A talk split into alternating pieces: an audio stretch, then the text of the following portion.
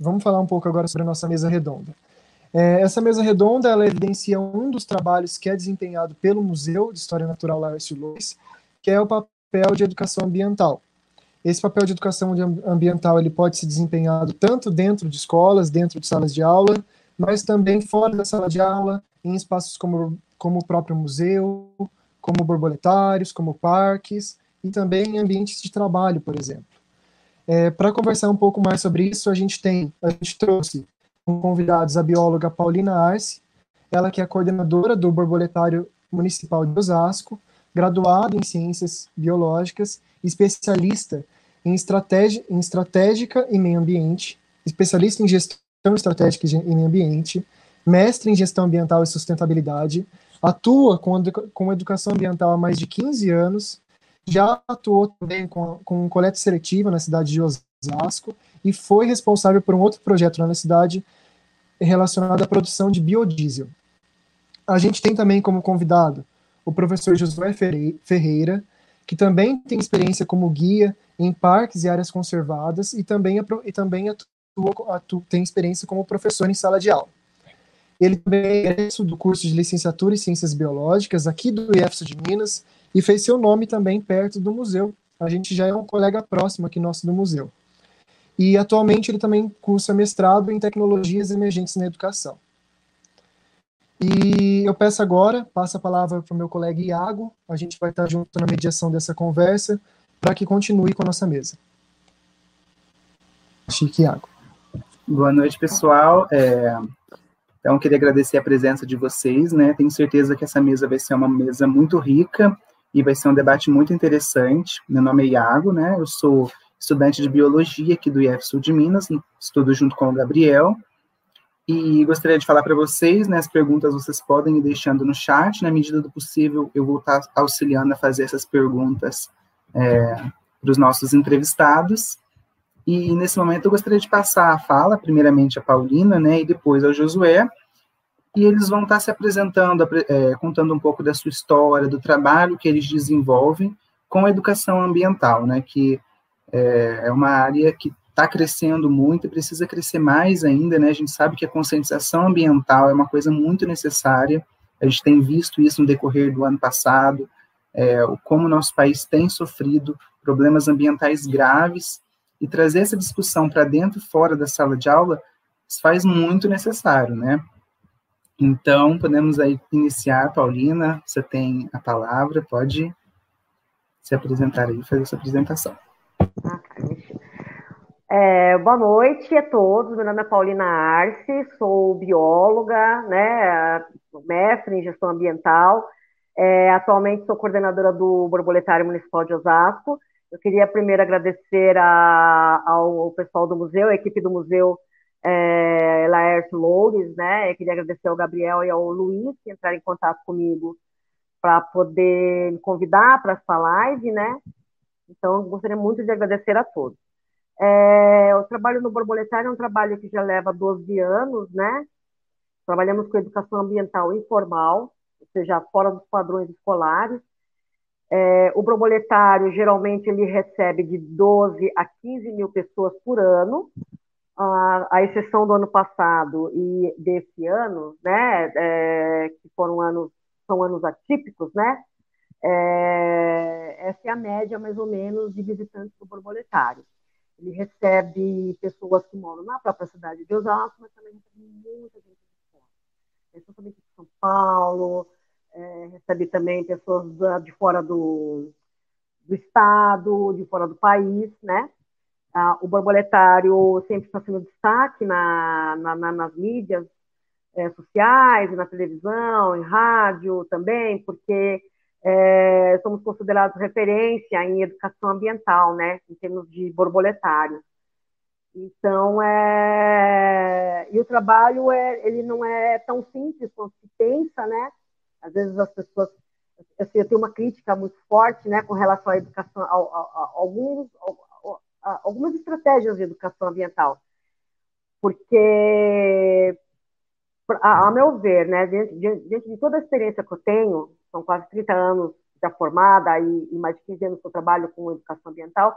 Então, assim, é, eu acredito de que hoje para trabalhar a educação ambiental, você tem que estudar, não é você chegar, fazer uma palestra, tudo bem, educação, ah, já fiz a minha parte de educação ambiental. Não, não é assim. Não é assim que a coisa anda. A gente percebe isso pela, pela, pela, pela conscientização das pessoas por tudo que está acontecendo no nosso país, né? A questão das queimadas, a questão do desmonte ambiental, né? E principalmente a questão da pandemia, porque é, agora, mais do que nunca, é urge falar sobre educação ambiental, é urgente falar sobre meio ambiente, sobre conservação, do que nós estamos fazendo com o nosso planeta, com a nossa cidade, com o nosso país, com o nosso bairro, porque essa pandemia, né, que nós estamos vivendo agora, ela é resultado de uma degradação ambiental que ocorreu num país distante, mas o planeta é uma bola e, e gente, nós mandamos todos aqui, então vai circular, é claro, né? Então é hoje mais que nunca a gente precisa falar, porque a, a dimensão ambiental ela abrange saúde, ela abrange a questão econômica, né? E, então, há necessidade muito grande hoje de se falar isso, inclusive para trazer o povo, né, a grande população, a grande massa, para o nosso lado, né? Porque muitas pessoas, quando você fala está sendo filmado na, na floresta amazônica, as pessoas, as pessoas se importam, mas é porque elas não têm noção do quanto a, a, a tudo é importante para a nossa sobrevivência, né? E o borboletário ele está localizado num bairro periférico né, da cidade de Osasco, tá? E a cidade de Osasco é muito arborizada, é, perdão, muito urbanizada. Então, mais do que nunca, nosso trabalho é super importante, inclusive, para quebrar um pouco essa questão da urbanização, porque tem tudo a ver com qualidade de vida também. Então, é, por isso que eu, eu acredito realmente de que o meu trabalho ele é bem importante e que ele deveria de receber um, destaque, um investimento é, diante de tudo que está acontecendo, né? Passo a palavra agora para o Josué.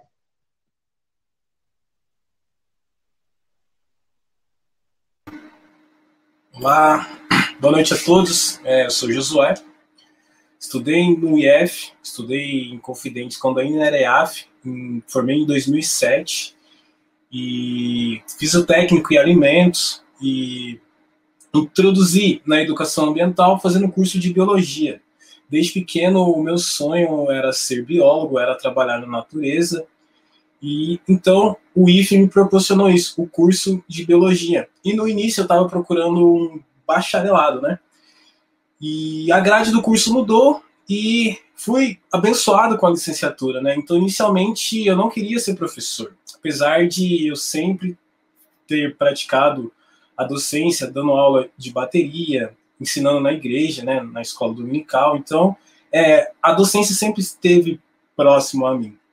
E foi no IFE que eu tive contato com o curso de licenciatura, né, em ciências biológicas. E na grade curricular tive contato com muitas disciplinas pedagógicas e também na zoologia. Então, o que me despertou a educação ambiental foi o meu projeto de pesquisa, né?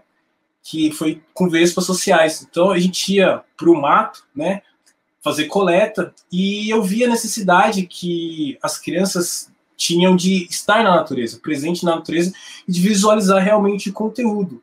Eu falei assim, poxa, como que eu posso fazer isso? Levar as crianças para fora da sala de aula. Aí veio a ideia de criar uma empresa, né? Aí na incubadora da empresa, na ICTEC, eu escrevi o projeto, fiz o plano de negócios, meu projeto foi aprovado e eu incubei uma empresa que chama Consciência Educação Ambiental, né? que a ideia era levar as crianças para terem mais conscientização ambiental. Mas esse projeto foi além, que ele não ficou só a nível de escola, né? E depois que eu formei, eu não consegui já formar e ir para docência, pegar aula no estado ou em alguma escola particular. E o que me abriu as portas foi o turismo, que estava escrito também no plano de negócio. E fiz parceria com o hotel em Monte Verde e comecei a trabalhar com com a educação ambiental de fato no turismo, né? E eu faço isso até hoje.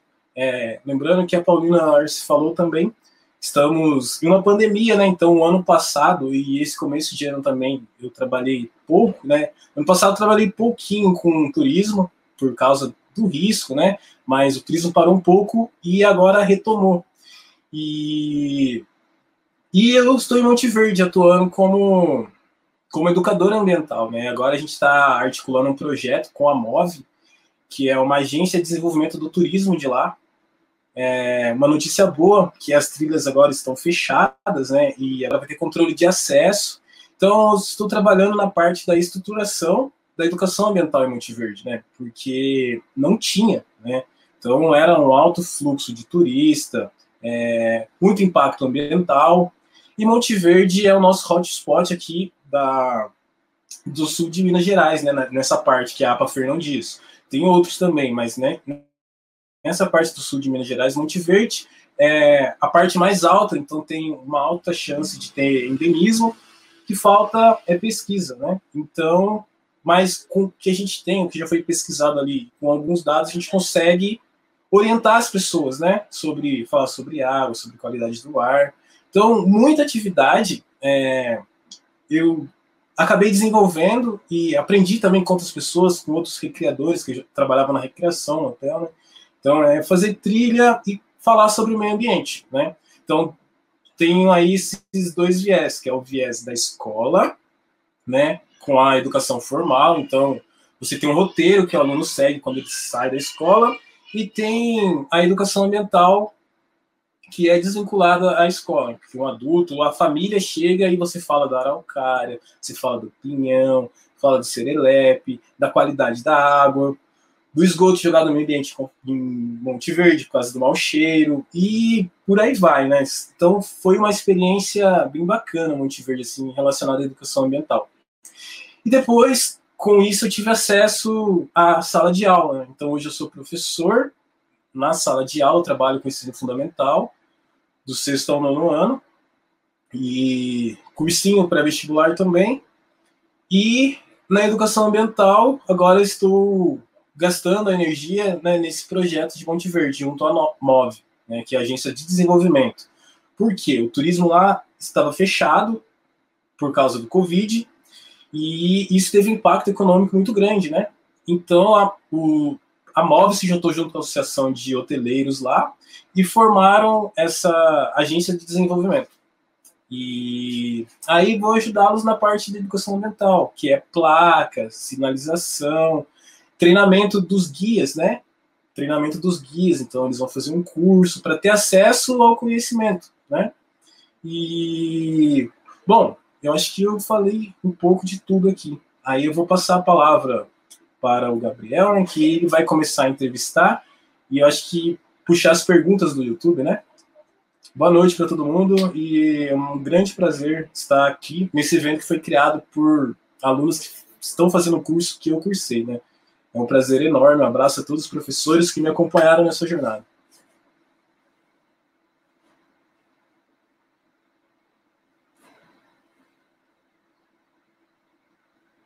Fala aí tua, Gabi.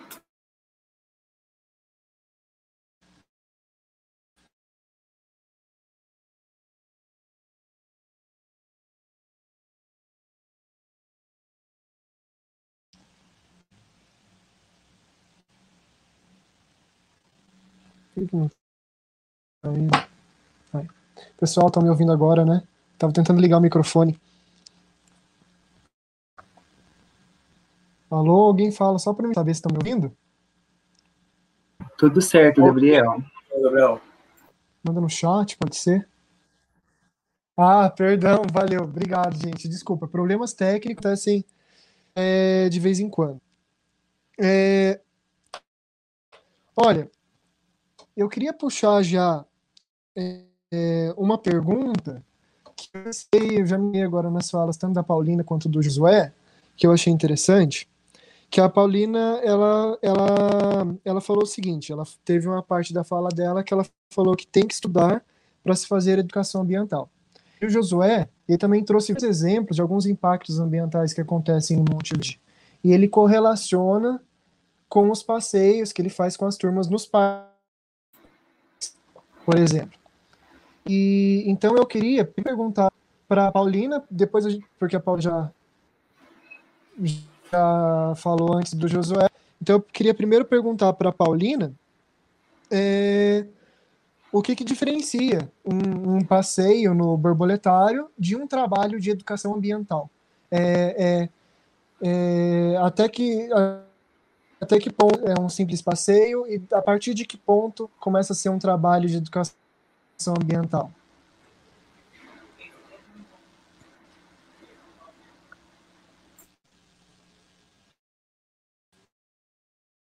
Paulina, acho que está desligado o seu microfone. Então, o Gabriel, é, todo o trabalho que você vai fazer é, em cima de educação ambiental, você tem que ter uma boa base, né? Porque muitas vezes as pessoas elas, elas têm resistência, elas oferecem resistência, né? Porque você está mudando a percepção delas, está mudando a percepção de mundo delas, então é, muitas vezes elas oferecem alguma resistência. Então você tem que estar bem baseado, por isso que eu falo, você tem, sempre tem que trabalhar com informação de qualidade, por isso que toda questão ambiental ela tem que andar ao lado da ciência, né? Então, a gente sempre tem que estar bem calcado para poder explicar, para poder falar. Agora, tem uma parte muito legal da educação ambiental, porque assim, nem tudo é, é, é estudar. Você engancha a pessoa na educação ambiental através do encantamento, né? Você encanta a pessoa primeiro para trazê-la para a parte da educação ambiental. Então, como, por exemplo, eu trabalho com bicho, né? Trabalho com borboletas, trabalho com bicho falso. Então, quando as pessoas entram dentro do borboletário, que é um ambiente de imersão, elas ficam encantadas com as borboletas, né? Eu tenho uma borboleta, que é a Ciproeta estelenes, por exemplo, que ela, ela costuma ser muito simpática, né? Então, ela sempre recebe as pessoas, ela sempre se aproxima. Na realidade, ela está atrás do suor, né? Mas você não vai falar isso para quebrar o encantamento da pessoa, né? Aí ela vem, ela se aproxima, às vezes ela, ela, ela fica na mão da pessoa, ela toca o rosto, ela, ela encosta na pessoa a pessoa fica encantada, né? Ela fica toda aberta. E aí a gente começa, então, com as informações sobre educação ambiental. A gente começa a falar, então, fazer toda aquela parte de monitoria. Olha, é, insetos podem ser indicadores de qualidade do ar, de qualidade, de, de qualidade ambiental. Ah, eles precisam comer diversos tipos de vegetais. Então, tem que ter uma, uma preservação, uma conservação da, da parte é, vegetal da cidade, que isso daí também é, traz benefícios para a população, né? Porque você não, é, você não pode falar para as pessoas, isso no, no, de modo geral, tá? Não estou especificando no público, estou falando no público de, de, modo geral. Você tem que sempre falar do, do jeito de que todos, de uma maneira que todos entendam que todos são beneficiados tanto os é, seres humanos quanto os demais seres vivos. Então, é, você tem que falar dessa maneira para que as pessoas possam entender bem, para que elas possam aceitar tudo aquilo que você está passando, né? Então, tem todos esses detalhes. Então, o encantamento, ele é a, é a primeira coisa que a pessoa tem que ter. É como, porque, assim, todo mundo nasce um pequeno cientista. A gente vai crescendo e vai perdendo isso, né? E a criança, ela se encanta por qualquer coisa que ela vê de diferente de novo. E o adulto perde isso, né? A própria nossa maneira de viver nos faz perder isso. Então, quando você é adulto, você quer trazê-lo para o lado bom da, da força, né? Você tem que começar com encantamento mesmo. Você tem que ó, chamar atenção para ele de uma certa forma ou de outra. Porque a gente está num ritmo tão louco da nossa vida, é tanta correria, que a, a, a, muitas vezes nós mesmos não prestamos atenção nos pequenos detalhes da vida. E, e, e são esses detalhes que vão trazer para que você possa mudar a percepção que você tem a respeito de, das questões ambientais. Inclusive, despertar a responsabilidade do indivíduo com relação a essas questões dentro da cidade onde ele mora. É, então, o primeiro passo é encantamento. E a partir daí, tudo que você vai fazer é, é, é um trabalho, é trabalho, né? Você informar a pessoa, você tentar trabalhar a questão da percepção dela, você tentar mostrar, né, a, a, a parte técnica, por que, que, por que é importante conservar, por que é importante preservar, qual o impacto disso que vai ter na sua vida. É, por incrível que pareça, tem pessoas que elas não têm noção de mundo. Uhum. Então, você vai e você fala de cidade, de bairro, né? Então, você tem que mostrar para ela qual a importância que isso tem para a cidade, para o bairro onde ela mora, e coisas que podem, inclusive, melhorar a vida dela, né? Então, é... a parte do encantamento, ele realmente é uma coisa é, de, de, de trazer detalhes da vida para que a pessoa veja, né? E aí, a partir desse momento, então, você começar realmente a, a, a falar de educação, a trabalhar a educação ambiental.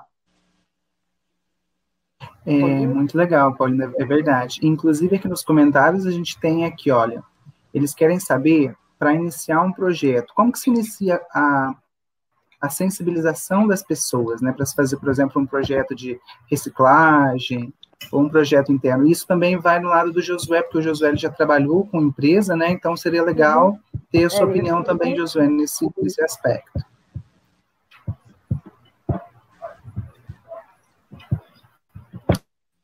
Eu respondo? Ou a Paulina? Isso. Ah, beleza. Pode ser você, depois a gente passa para a Paulina, que também já tem experiência, os dois podem.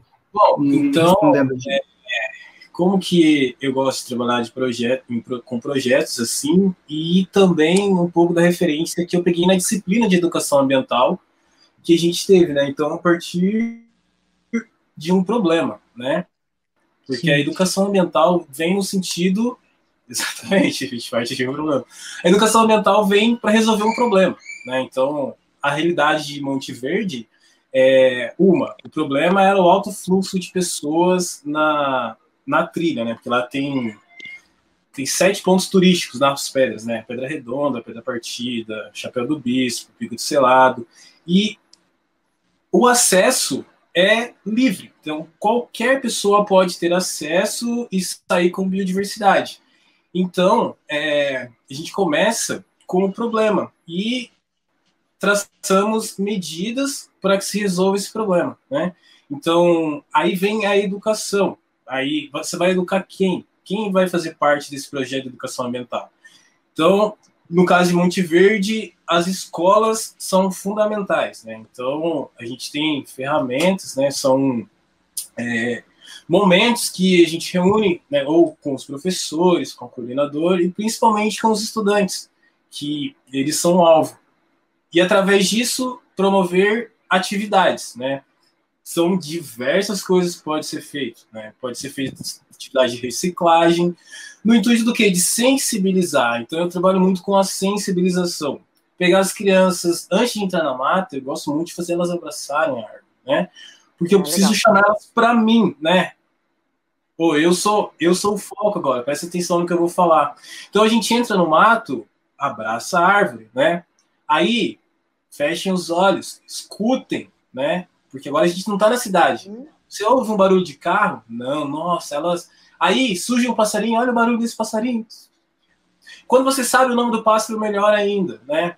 Depois sente o cheiro. Eu trabalho muito com o público de São Paulo, então o pessoal já vem de São Paulo na poluição procurando o ar puro, o ar fresco. Quando eu faço isso, você vê o sorriso no rosto das crianças, que vem muito que a Paulina falou, né? Que você as pessoas se sensibilizam, as pessoas sensibilizam, ela nossa, o meio ambiente é legal. Porque muitas vezes elas não tiveram essa sensação, né? Eu fui criado no meio do mato, né? Criado indo para cachoeira, fazendo trilha. Então, para mim, isso é normal. Então, eu aprendi a ter o amor à natureza desde pequeno, porque convivi nela. Agora, para uma criança da cidade é mais difícil, porque a natureza, para ele, é Discovery Channel, né? É National Geographic. Então, são outras realidades, e às vezes o livro, uma disciplina só. Oi, o tio tá na live, filho. Acontece, né? Coisa de. Ah, é. E isso são coisas de educação online, né? Acontece. É, e trabalhar com sensibilização. Então, os projetos é, vêm nesse sentido. A partir de um problema, você alavanca diversas possibilidades, metodologias para resolver esse problema. Isso pode ser palestras e atividades que envolvam sensibilização, né? E aí nesse projeto eu descrevi tudo isso que vai ser feito, né? E tem um cronograma. E também ter o treinamento com professores, né? Que os professores estão todo dia com os alunos. E aí a gente precisa também ter apoio da secretaria ou do meio ambiente ou da cultura, né? Para conseguir sustentar esse projeto, né? Ou até mesmo uma, uma instituição privada que geralmente não está nem aí para o meio ambiente, só fazem quando é obrigado. Então, é, é um monte de fatores, mas a partir de um problema, né, a gente escreve tentando solucionar esse problema. Né? É muito legal o que você falou em relação principalmente à população, né? Hoje, 85% da população brasileira vive nas cidades. Então, eu acredito que você, né, como você diz, trabalha como guia para pessoas é, de cidades, né, moradores da zona urbana, e a Paulina também, né, Paulina? Em Osasco é uma área totalmente urbanizada. Então, vocês, como Sim. é que vocês sentem a relação dessas pessoas que vocês trabalham com o meio ambiente? Como que eles, é, eles, não, nem o José falou, eles ficam impressionados quando chegam na natureza e vê aquela floresta daquele jeito, né? Como é que é essa relação? Eles ficam surpresos? Eles ficam surpresos, eles ficam surpresos e e o que é legal é que eles, eles vão procurando isso, né? Então, é, a minha primeira experiência, mas eu, eu, eu é a Paulina que responder? É, não, não, não vocês dois podem, não, podem, não, podem se revisar. Então, a, o, esse público é para isso, né? E eu até acho que isso tem que acontecer em todas as unidades de conservação, assim litoral, né? Tem, tem muita ilha aí, tem muito lugar ainda que o pessoal está descobrindo, está aí explorando, fazendo um turismo muito predatório. E esses locais são muito, muito, muito, muito, muito carentes de prática de educação ambiental. Por quê? Uhum. Porque o, o, din o dinheiro, a boa parte, é produzido nos centros urbanos, né? São Paulo, Rio de Janeiro, Curitiba, etc, etc. E essas pessoas que estão nesses centros urbanos, viajam, né? É, empenham bastante seu, uma parte do seu dinheiro nisso, né? No lazer. E eles vão para lugar que tem natureza, que oferecem essa experiência para eles, que eles não têm na cidade, que é ver animal, que é descansar, que é relaxar. Hum. E eles chegam procurando isso. Então ele precisa desse vínculo, né? Do educador ambiental, que necessariamente não precisa ser uma pessoa que é formada, né? Não claro que é, nós, né, eu sou biólogo, você também, nós estudamos e temos o domínio do conteúdo, mas necessariamente a pessoa não precisa ser um profissional da educação, né? Eu penso eu. Por quê? Lá em Monte Verde, por exemplo, são os jipeiros, né? Tem 140 jipeiros cadastrados para fazer o transporte das pessoas. E é o que acontece também em Campos do Jordão essas pessoas podem fazer muito bem educação ambiental, né? A partir do momento que elas forem treinadas para isso. É, mas aí você envolve mesmo. capacitação, É o meu né? ponto de vista, sim. E... Uhum. Oi? É, é que para você ter essas pessoas, você dá uma capacitação para elas, né? Porque muitas vezes Isso, as pessoas, Josué, elas têm, elas têm um, é, então você tem que capacitá-las. Então, de uma certa forma, você está uhum. dando uma formação para elas, né? Você não está pegando um leigo totalmente leigo, né?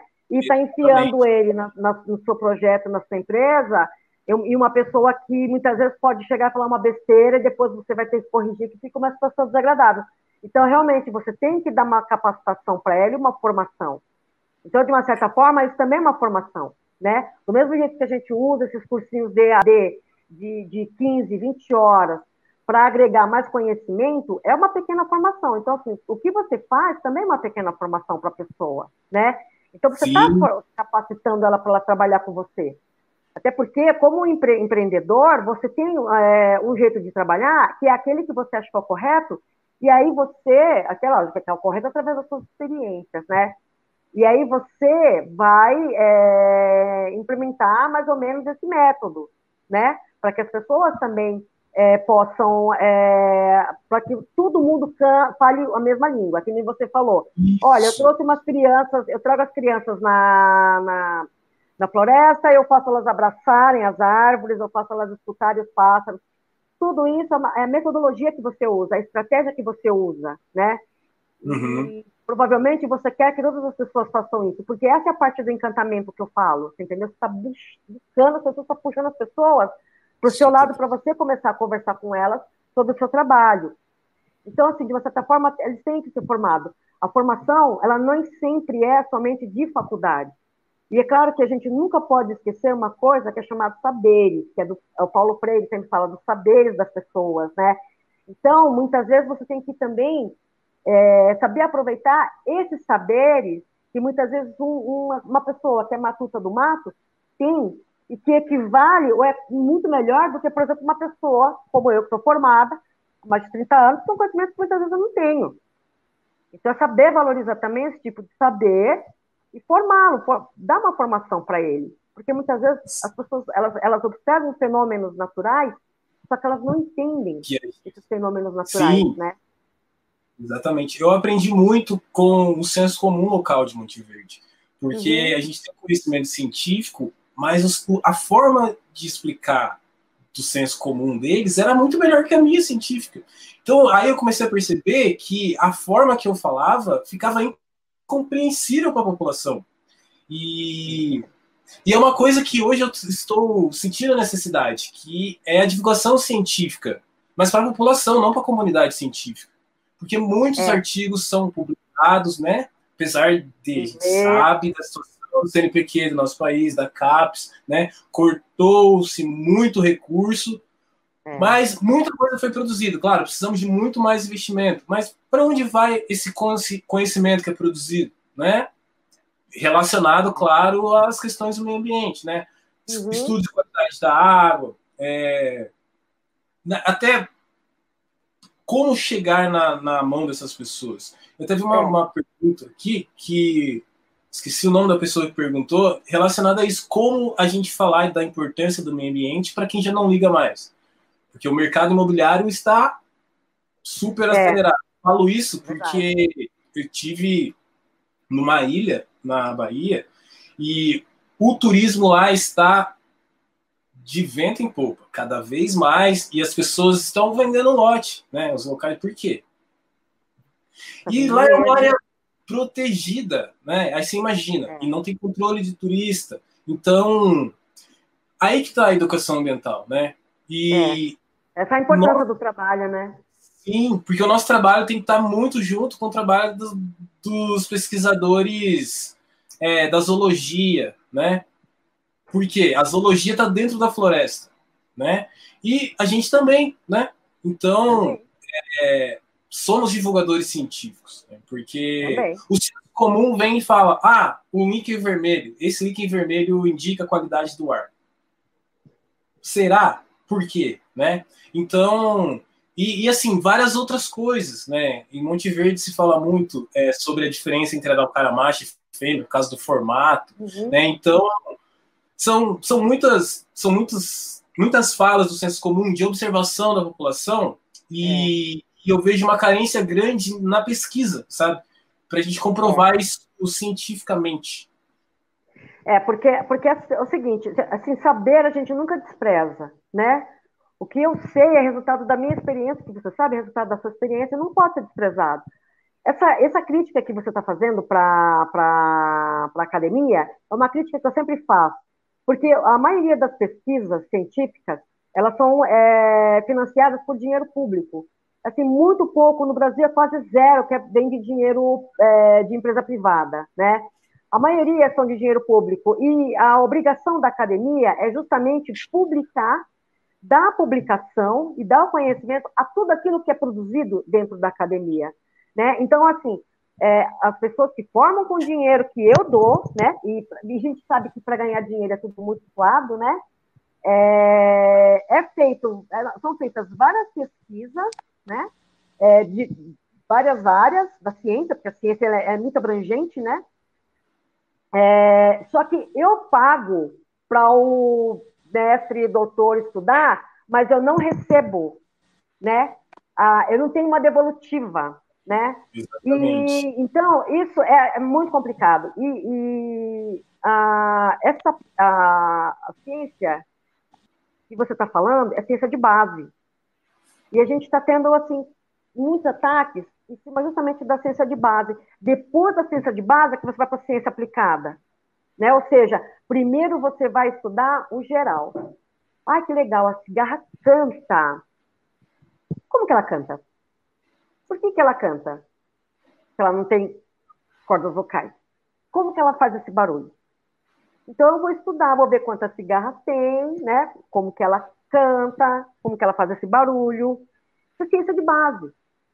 Aí depois você vai ver uma aplicabilidade desse mecanismo dela para que seja importante para algum outro tema, que é a ciência aplicada. Então, assim, nós temos uma dificuldade muito grande de ter ciência de base, porque é, estamos sofrendo vários ataques. Isso não é de hoje, não, não é somente desse governo, não. Governos, outros governos também cortaram muito dinheiro de, de que seriam aplicados para a ciência e para a educação, né? Mas isso é uma crítica muito forte que eu também tenho, José, com relação à academia, né? De que ela deveria dar mais publicidade ao que ela faz e também é, aproveitar melhor os saberes das pessoas, né? E tentar explorar todo esse conhecimento que essas pessoas mais simples têm, né? Exatamente. Porque elas têm muito conhecimento, como você Isso. falou, você cresceu na mata, tudo. Você sabe coisas que, por exemplo, um professor da, da universidade que você se formou não sabe. E que ele não teve oportunidade de, de observar porque você tem. Você, além de, de ser é, guia, tudo, você é biólogo, você é observador, né? Sim. Então, assim, e... várias coisas que você observou, é que muitas pessoas não sabem. E eu aprendi muito com essas pessoas observadoras. Ah, é frente mesmo. Local, que é o conhecimento empírico, né? É. Nato ali da, da pessoa e que ela foi desenvolvendo ao longo da vida dela através de observações, o sociocultural. E é. a gente aprende, escuta elas e tenta sempre linkar esse conhecimento com o conhecimento científico, né?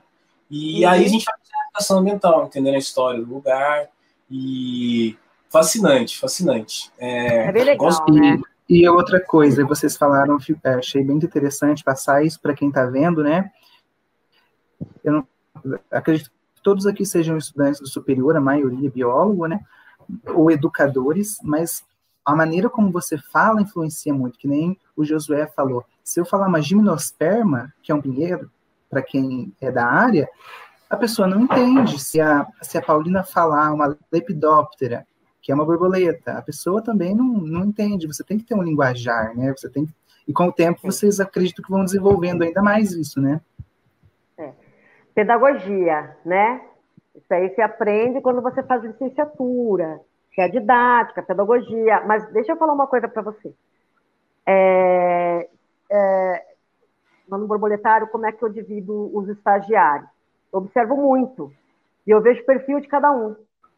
Então, tem aqueles que já têm um perfil de educador, apesar de muitas vezes não gostarem, né? Porque a profissão de professor está tão valorizada que ninguém quer ser professor. Mas eu sempre, sempre falo para eles: faz a licenciatura porque você não sabe. Amanhã você não consegue entrar na área, mas você vai dar aula aqui, você vai ser biólogo do mesmo jeito, você vai estar na área do mesmo jeito. E depois, se surge uma outra oportunidade para você trabalhar em campo, você sai da licenciatura e vai trabalhar em campo.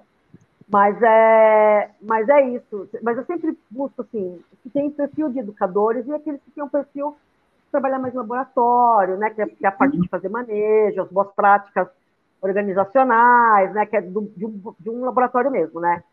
Eu sempre observo e tento fazer a pessoa explorar ao máximo esse perfil dele, porque nem todo mundo nasceu para dar aula, nem todo mundo nasceu para ser professor, né?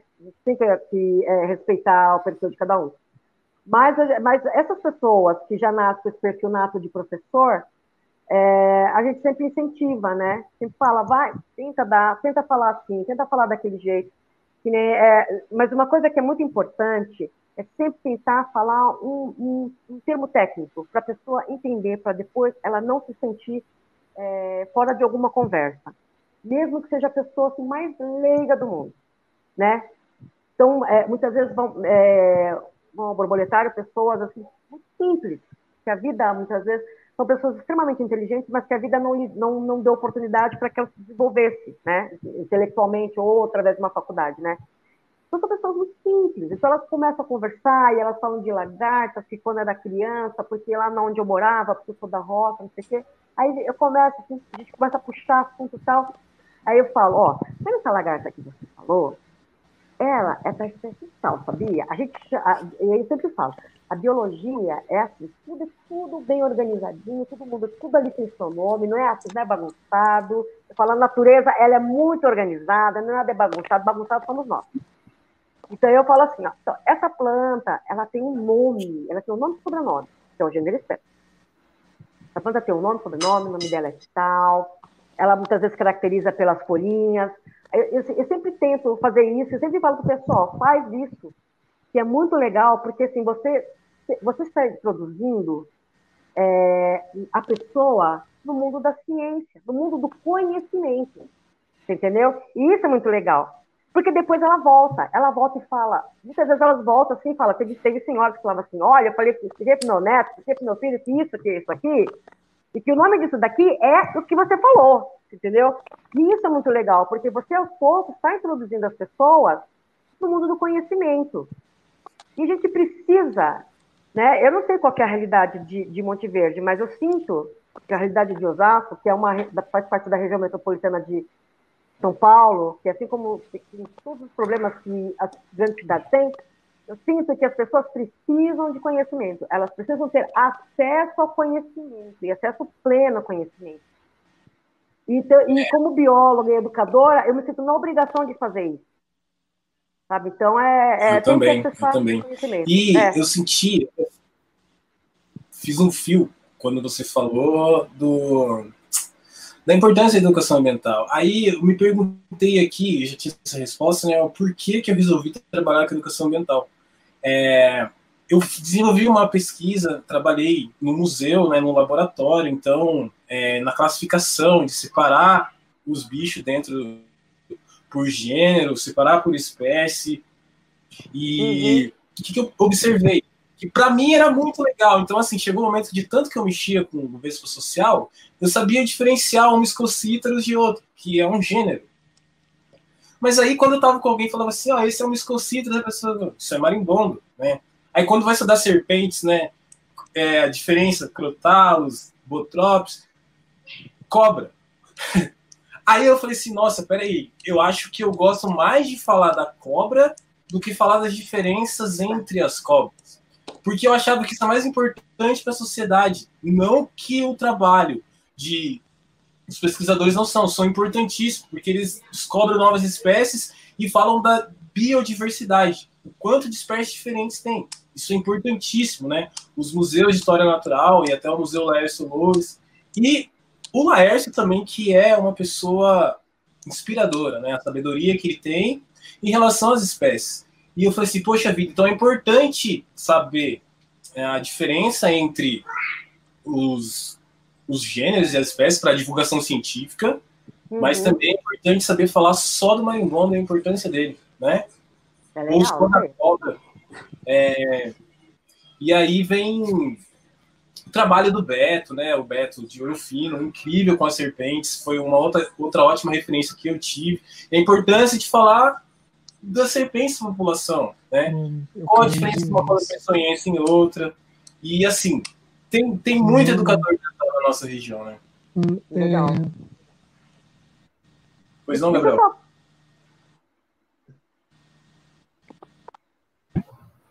Acho que ele deu uma caída. Pode concluir, Paulina. Então, deixa eu falar uma coisa. Eu vi uma pergunta sobre projeto. Então, assim, é, a primeira coisa que você tem, é, é, a primeira coisa que você tem que fazer é escrever, que foi o que o Gabriel te falou. A, experiência do Gabriel como empreendedor é, é ótima, né? É, a primeira coisa que você tem que fazer é escrever, buscar é, apoio, né, recurso financeiro, mas você só vai conseguir isso se você engajar as pessoas. Se você não engajar as pessoas, você não consegue apoio para o seu projeto é, você só vai ter algum apoio, até mesmo da prefeitura ou do, do, do, governo, depende de onde você está, se a comunidade do local onde você vai trabalhar apoia o teu projeto. E, e para apoiar o teu projeto, você precisa, então, de educação ambiental. Aliás, qualquer projeto que lide com é, meio ambiente tem que incluir educação ambiental, senão não é um trabalho. Não é um trabalho, não vai ser bem feito, não é um trabalho. Mas é, então assim, primeiro você tem que engajar as pessoas. Tá? Eu estava até conversando com o Iago, que eu fui candidata a vereadora aqui da minha cidade, e, e durante o tempo que eu, da pré-campanha, eu me preparei bastante. Então, eu fiz vários cursos da, na parte de gestão pública e políticas públicas, né? E uma coisa, assim, que, que, que é verdade, que eu percebi que também reflete no meu trabalho como gestora do borboletário, é que a gente tem que engajar as pessoas para que elas possam é, participar dos nossos projetos. Se você não engajar, eles não vão participar. E aí, nem prefeitura, nem governo, nem empresa, ninguém vai ver a importância do seu projeto. Então, assim, engaje o pessoal com quem você vai trabalhar. Para trabalhar com coleta seletiva, então eu estava explicando para eles que eu faço parte da comissão é, de meio ambiente da OAB, e que a comissão conseguiu é, um apoio, um convênio com o SEBRAE. Um, por quê? Porque o que nós percebemos com a coleta seletiva é que é, tinha muita reclamação por parte do, do pessoal que fazia parte da coleta. Da, da coleta. Então, é, era assim, pouco salário, é, a rotatividade muito alta de gente entrando e saindo da cooperativa, é, a falta de organização com, a, com, com o dinheiro dentro da cooperativa, dentro da própria vida.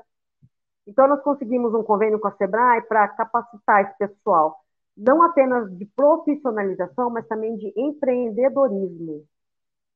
Então, procure é, convênios para esse pessoal, capacita bem esse pessoal de cooperativa, para que eles possam trabalhar, para que eles possam ter o acesso a, ao dinheirinho deles, né? Porque ninguém faz nada de graça, só relógio que trabalha de graça, né? Mas é e, e é busque parcerias e engajamento social. Se você não tiver engajamento social, nenhum trabalho que você faça, por melhor que seja, ele vai ter apoio. Isso eu observo no meu dia a dia, sabe? Então, essa é a dica que eu te dou. Te ajudar. É, muito legal, verdade. E como vocês encontram esses, esses problemas, né? Teve uma pergunta lá em cima, eu até estava tentando encontrar aqui, como iniciar um projeto? É a partir do problema que vocês veem, é, e aí vocês desenvolvem, como é que é? O que, que, que vocês veem que é mais é, necessário nesse momento na nossa sociedade? Existem os problemas globais, né? Que é o saneamento, né? Então, uma, uma questão da educação ambiental é trabalhar com saneamento, uhum. que envolve qualidade da água, tanto o tratamento da água quanto o tratamento de esgoto. Então, isso dá para ser trabalhado em qualquer cidade, porque pouquíssimas. Eu não, eu não consigo citar agora a cidade que consegue lidar 100% com o saneamento básico. Né? E. E também a qualidade do ar, né? Qualidade do ar, a perda da biodiversidade, a floresta amazônica. Brumadinho, né, tá fazendo, fizemos aniversário triste aí esse mês de janeiro, e também é, todos os acidentes com as com as barragens, né? Então isso isso é, é tema que dá para falar daqui a 10 anos, né? Então a gente vai para 2050, vamos chegar em 2050 e vamos estar falando sobre qualidade do ar, sobre qualidade da água porque são temas relevantes, então acho que não for. E o lixo, né? Que eu vi uma é, pergunta é que foi direcionada para a Paulina, que ela já pode pegar o meu gancho, que ela estava com dificuldade na, na gestão de um projeto que envolva coleta seletiva. Né? Então, assim, a gente. Nossa, é difícil explicar para as pessoas por que, que ela tem que separar o lixo. Aí são várias respostas que a gente está acostumado de. Ah, para que, que eu vou separar o lixo se o lixeiro vai passar e vai chegar tudo dentro do caminhão de novo? Né? E, assim, são. É sempre os mesmos problemas nas mesmas nas cidades, né? Chega em Cambuí, onde eu estou, problema com lixo, água, esgoto e poluição da atmosfera. Acabando Caia ao lado, Inconfidentes, Ouro Fino, Borda da Mata, Bueno Brandão e assim sucessivamente. São, são esses temas que são discutidos na educação ambiental. Por quê? Protege o meio ambiente, né? Que é a junção dos fatores bióticos e abióticos. Então, água, ar e solo e a biodiversidade. E a gente entra na normalização, né? As pessoas estão tão acostumadas a ver lixo que. É, como é que você que acha surpreende? Que, tudo é lixo, né? Que acha que tudo é A sensibilização que você falou, né, Paulina? Como você sensibiliza uma pessoa que está acostumada a ver lixo todos os dias, né? Só sair de casa. É, você sabe que uma, eu fiz um trabalho e, é, de educação ambiental para a coleta seletiva. E é uma coisa bem interessante, que eu, eu fui, é, primeiro eu fui numa escola, e eu fiz com as crianças, né? Aí tem uma dinâmica, porque assim, quem trabalha com educação ambiental usa muita dinâmica, né? Tem uma dinâmica que você fala, né, que a gente está saindo desse planeta, vamos para um outro planeta, esse planeta não tem nada, então o que, que você levaria, né? E aí o pessoal vai falando. E aí as crianças, elas falavam que elas levariam, né? É o ar, peixes, a água para os peixes nadarem, levariam terra e árvores, né? A gente sempre linkava cinco. E aí, o, aí eu fui uma vez na Cidade de Deus, que é a central do Bradesco, que fica aqui em Osasco. E aí eu, eu, eu a, a, dinâmica é diferente, né? A, a, o jeito que você vai falar é diferente, porque é um pessoal que trabalha, é, trabalha adultos, né? Conversei com eles e tal. Aí eu peguei e falei assim, é, então, dentro dessa dinâmica, o que, que vocês levariam? A gente, sabe, a gente vai sair desse planeta, vai para outro planeta. O que, que vocês levariam? Eles falaram laptop, celular, é, notebook, é, telefone, é, assim, co coisas, coisas.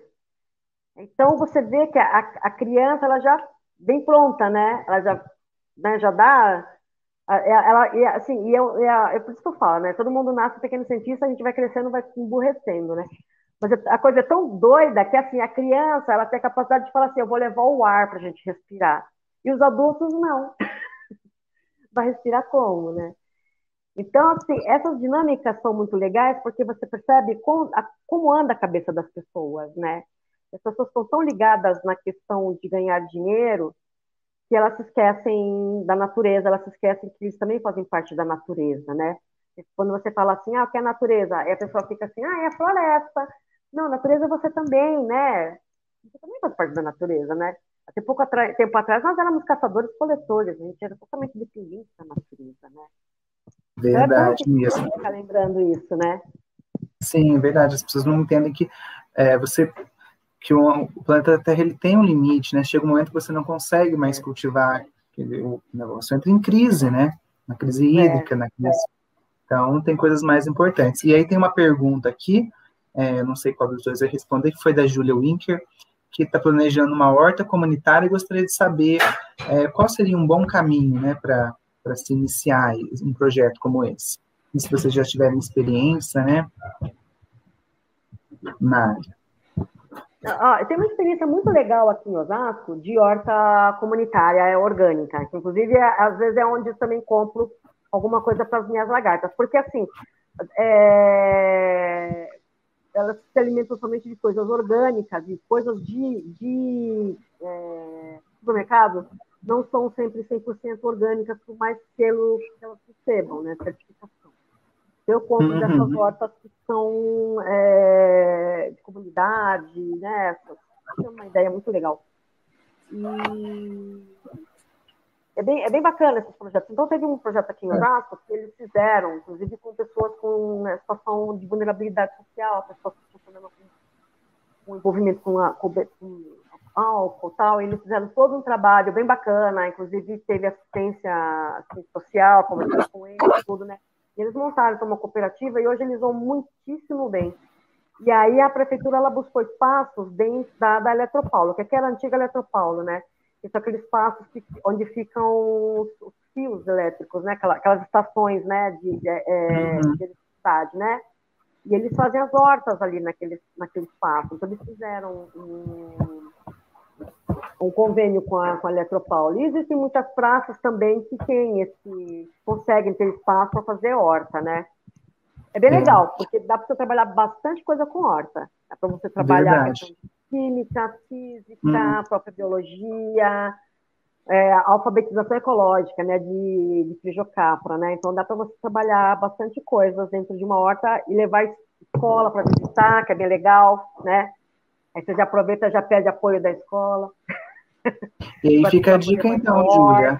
É, aplicar para o lado. Então, fica a dica para a Júlia, né? Aplicar para o lado econômico, será que eles podem lucrar, lucrar, com isso? E eles também vão poder consumir os itens, né? Então, talvez engajando, é. começando pequenininho com algumas três, quatro pessoas, com o tempo você vai é, vai ter várias pessoas, né? Até quando eles é. verem que isso é vantajoso para eles, né? É, e para o Josué...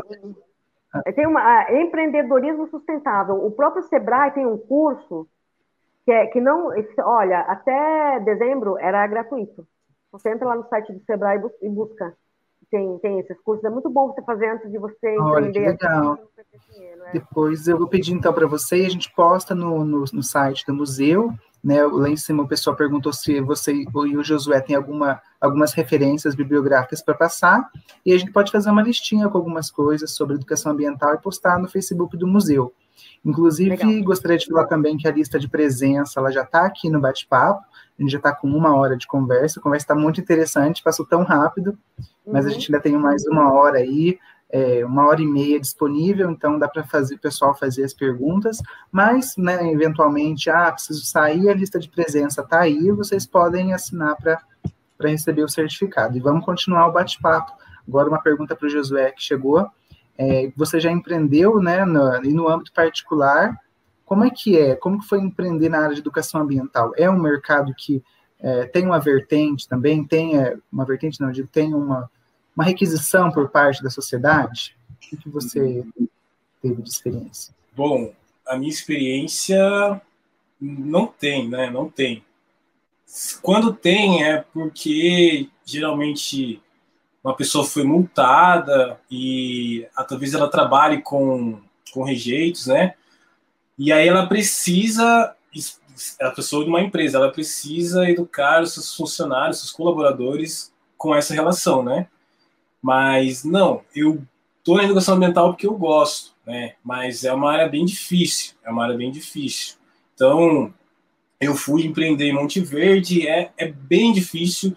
As pessoas entendem o, a importância, né? Então todo mundo sabe que o meio ambiente é importante. Eu acredito, assim, tenho para mim. Mas ele, é, soa como uma coisa gratuita. Então, educação ambiental se faz, sim, mas quando você coloca o cifrão, quando você diz que você vai cobrar por isso, aí fica difícil, entendeu? Aí as pessoas não querem. Porque a natureza é gratuita, né? A gente não paga pelo sol. A fotossíntese não envolve dinheiro, mas tem um custo energético né, que produz energia aquilo. E, e isso não é compreendido pela sociedade, sabe? Essa, esse empenho é, no, no, tempo, não é compreendido pela sociedade. Então é muito difícil trabalhar, não só com educação ambiental, com o meio ambiente no geral, porque as pessoas só correm atrás de um laudo quando elas são multadas. Né? Aí elas resolvem é, se adequar. E hoje no Brasil estamos passando um problema muito grande com isso, porque o, não temos mais muito um apoio relacionado ao meio ambiente, né? Que é um apoio financeiro, que é mais fiscais, que é a fiscalização das indústrias que poluem mais, né? Que jogam seus rejeitos nos rios, né? Desde a indústria de alimentos até os outros segmentos né, industriais, acabam poluindo o meio ambiente. Então, essa é a importância do educador ambiental. Mas eu vejo essa importância quando surge uma multa, né, quando eles são pressionados com base na lei. Aí a educação ambiental vem para ensinar as pessoas como fazer, né? Então, eu acho eu penso isso, que é Mas fica um nicho de mercado mesmo assim, né? Fica um nicho de mercado digo assim. Por é. exemplo, é. você falou, tem que reflorestar um lugar. Ah, vou montar uma empresa que vai produzir muda para vender para essas pessoas. Então fica um, um nicho mesmo assim, mas é um nicho complicado de se lidar, né? Porque, por exemplo, nosso governo anterior não, multa, não multou ninguém ano passado, né? As multas caíram 80%. Então, então é, tá, dif, tá difícil, tá difícil né? trabalhar com o meio ambiente. Tá, Mas a gente tem uma, eu tenho, eu tenho esperança, assim, né? Então tem, tem esse nicho das empresas e tem o nicho das escolas, então eu acho o nicho melhor, né? Para trabalhar com educação ambiental, com roteiros pedagógicos, né? Com turismo pedagógico. Então, para você Legal. escrever um projeto ao longo de, de um ano e apresentar para a escola, então, assim, ah, eu tenho um projetinho para falar sobre o, o, reino das plantas, né? Falar sobre o grupo das plantas, briófitas, pteridófitas, gimnospermas e angiospermas. Bom, vamos levar as crianças no mato e mostrar cada um, né? Colocar luz, mostrar a estrutura. Isso é possível. Eu acho que esse nicho está um pouco mais fácil, né? Do... E também do turismo, né? Que o turismo precisa, necessita e precisa de mais pessoas, né, que, que esteja a fim de trabalhar nesse ramo. Eu acho que é possível, né? Trabalhar no turismo, a gente tem bastante cidades turísticas, o turismo no Brasil vem crescendo a cada ano, né? E assim, é um grande nicho no turismo, então uma, uma pessoa trabalhando como guia educadora mental é, é muito bem-vinda. Eu acho que tem nicho sim. Muito legal, muito legal saber que as pessoas estão retomando gosto pelo que é natural, né, gente? É muito legal mesmo que está tendo essa procura e gente, isso está relação... tá printado no nosso gene, né? É, tá verdade. Eduardo Sim. Wilson, que é um grande, que eu amo ele, eu adoro esse pesquisador, ele trabalha com formigas e ele fala que a gente sente necessidade, né? No primeiro, no primeiro tempo de descanso, a gente sente necessidade de, para a natureza, porque está é, pensado. Se você observar uhum. direitinho, faz pouco tempo que a gente saiu da natureza para constituir cidade. Então, está pintado no nosso gene ainda a natureza, né? Questão de que se você só, só se sente completo e aliviado quando você está no meio de uma floresta ou na praia, né? É porque está no nosso gene, está pintado isso. E você pode ver como a economia, Paulina, está virando para esse lado, né? Porque agora, por exemplo, antes todo mundo queria comer, por exemplo, aquele lanche padronizado lá, que eu não vou falar a marca, não sei se eu posso. Mas hoje em dia, não, hoje em dia as pessoas querem uma alimentação natural, quer comida saudável, né? Então você vê que a mudança vem desde a alimentação até o comportamento, né? É, mas só que a gente tem que ficar esperto, porque assim, a, as grandes corporações, elas muitas vezes elas ficam de olho nessas essas mudanças né, de, de hábitos da sociedade, né, para elas poderem sequestrar essa mudança e dar a mudança do jeito que elas querem, né? Tanto é que hoje você vê muito lanche vegano. Eu não sou vegana, tá? Mas você vê muito lanche vegano sendo oferecido por grandes é, é, lanchonetes de fast food, né? É, restaurantes de fast food, são veganos porque não tem carne, mas em compensação tem uma porrada de química. Então, assim, é, é, é, seria muito legal se a gente, se a sociedade realmente caminhasse para algo mais legal, mais fresco mesmo, sabe? Bem, realmente, bem bacana. Realmente, é, é difícil. E aí tem mais uma pergunta. Um tortinha em casa para poder mexer com a terra. É bem legal. Verdade. Então, é realmente, é, é, você tocou num ponto importante. Então, a gente acha que é natural, né? Aí tem outro aspecto, né? às vezes nem é tanto assim. e Josué, é, queria perguntar se Josué tem mais alguma coisa para comentar sobre esse nicho de mercado, que depois tem mais uma pergunta para você, Paulina, que chegou aqui nos comentários. Bom, essa mudança econômica. Pode, pode passar para Paulina. Certo. Então, a pergunta que chegou aqui, Paulina, foi. É, tipo, óculos foi é, quais os do biólogo Sandro e da Tatiana de Oliveira. Eles querem saber é, sobre quais é, espécies de borboletas vocês criam lá, de lepidóptera, vocês criam no borboletário, e você pode criar isso em casa para, sei lá, levar para sua turma, para fazer uma divulgação, porque a, a, gente sabe que são animais da fauna, né? Então. Tem uma legislação, né? É, tem uma legislação. legislação. Tá. Então, boa noite, Tatiana. Boa noite, Sandro. Se você for Sandro que eu estou pensando, eu sou muito feliz por você. É que tem um amigo meu que é o Sandro, que ele foi é, biólogo do borboletário de Diadema, né? E ele passou por uma fase meio ruim, mas parece que vai voltar logo para o borboletário. É, nós temos uma, nós temos um plantel de 20 espécies da, é, que nós temos autorização para criar. Porque quando você monta um empreendimento, o borboletário ele é um zoológico. Então, quando você monta um empreendimento de, desse tipo, é, você tem que ter autorizações para poder lidar com, com para poder formar seu plantel. Então, você vai escolher as borboletas com as, com as quais você quer trabalhar. Então, eu sempre falo, ó, você vai montar um borboletário num lugar meio paradisíaco, assim, meio tipo Monte Verde, que é um lugar mais, mais bacana, tal. Então, olha, observe as borboletas que tem ali, faça um pequeno inventário. Dentro dessas borboletas você pesquisa, né, porque já tem uma literatura sobre isso. Quais aquelas que dá para criar em laboratório, quais aquelas que você vai conseguir manter no criadouro, né, que é o, o borboletário é o criatório o criadouro, né? O criador é o borboletário que a pessoa chama, que é o viveiro telado com vegetação e com as borboletas, e o criatório laboratório. É, então, você vai ver quais que você pode criar que você vai ter sucesso na criação, né? Porque são bichos, é, é, apesar de serem insetos, eles são bastante temperamentais, são caprichosos, né? E aí você vai, vai pedir a licença, né? A autorização para poder criar aqueles, aqueles bichos, né? Então, o proprietário agora ele está com, acho que 19 a 20 autorizações para criar os bichos. Não é sempre que você vai ter todos os bichos juntos. Por quê? Porque borboletas elas são sazonais, né? Você vai ter mais espécies voando juntas primavera, verão. Já no, no, outono, você vai ter aquelas espécies que, que, ainda são da, da primavera mais curta e um tempinho mais assim, né? E aí no inverno, que é o inverno de São Paulo, que já não é mais inverno, é muito mais seco, mas não tem mais aquele frio, Aí você encontra algumas espécies que é pouquíssimas espécies que gostam realmente desse tempinho, que gostam é, mais de um tempinho mais ameno, que são mais resistentes à secura do ar, né? Porque elas precisam muito de umidade por conta das asas, né? Então hoje a gente está com, um plantel de 19 a 20 é, borboletas, né?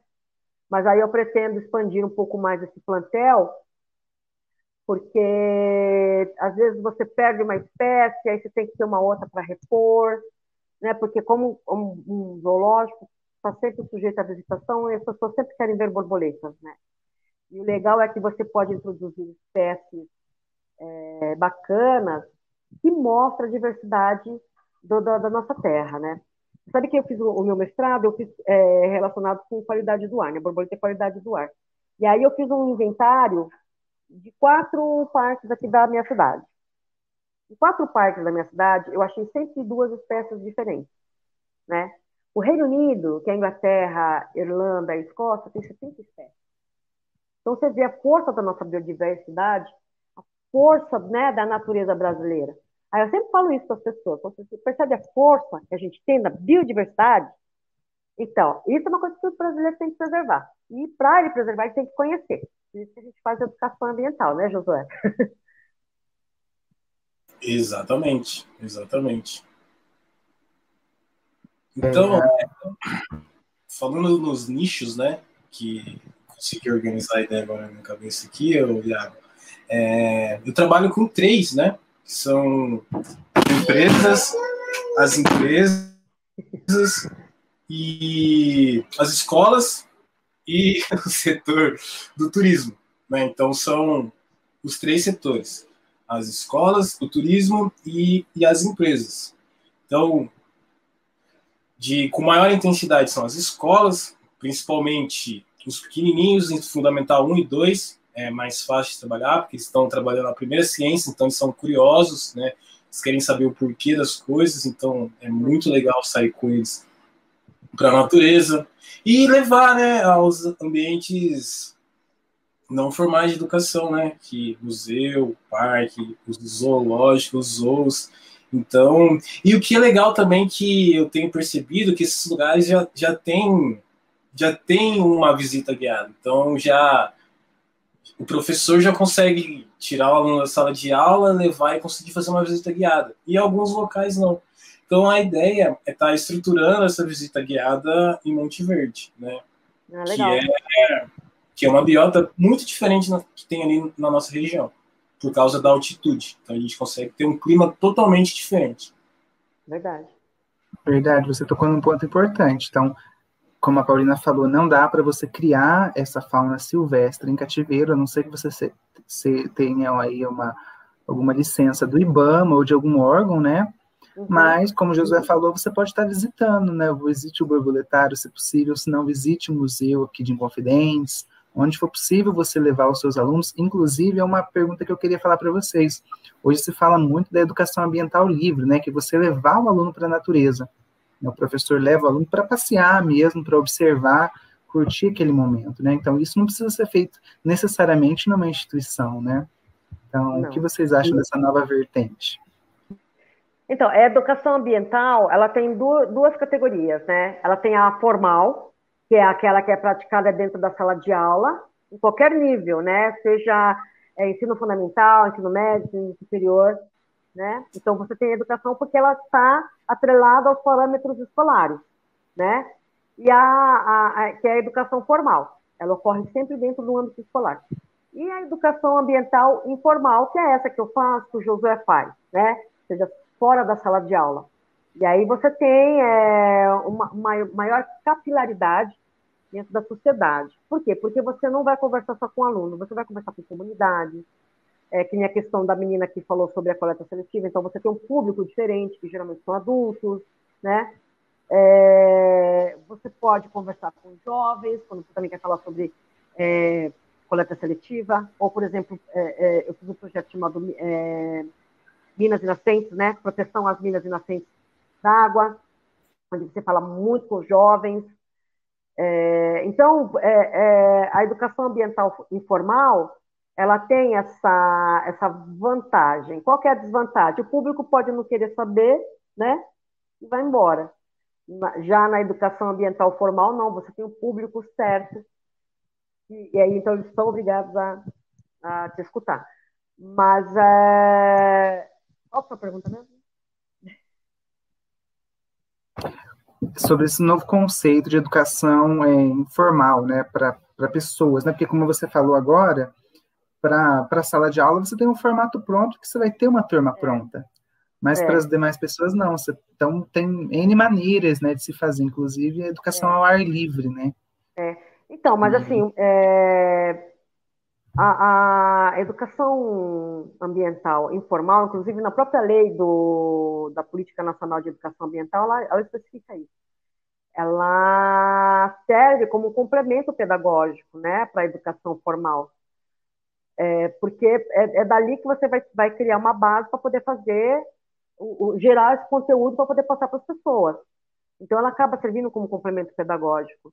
Eu fiz uma pesquisa no, no, no borboletário, um tempinho atrás, e a gente é, bateu muito nessa tecla com, com os professores que nos visitavam, né? E eles falavam que é, realmente é, uma, é um complemento. Muitas vezes o que eles falam na sala de aula, a criança ela não consegue visualizar, mas é sair para um zoológico, para um borboletário, para um museu, ela conseguia ali visualizar tudo que ela estava aprendendo. Então, na realidade, serve de complemento pedagógico também, né? Tem esse lado também, né? Eu gostaria de perguntar, é, uma, um hotel fazenda, como no caso do Josué, ou um parque, ou um borboletário, se tornam espaços, então, formais ou informais? Como, quando eles são institu institucionalizados? É tudo informal, porque o formal ele ah, só está dentro do âmbito escolar mesmo. Ah, entendi. Só a escola mesmo. Passou é. de escola, é tudo educação é. informal. Uhum. Ah, entendi. Mas é um então. complemento, uma complementa a outra, né, na verdade. É que, na verdade, Iago, tudo é educação. Não sei se o José concorda, mas, assim, tudo é educação. Né? Sim, então, eu acredito que é uma categorização, né? Para ficar mais uhum. fácil o entendimento.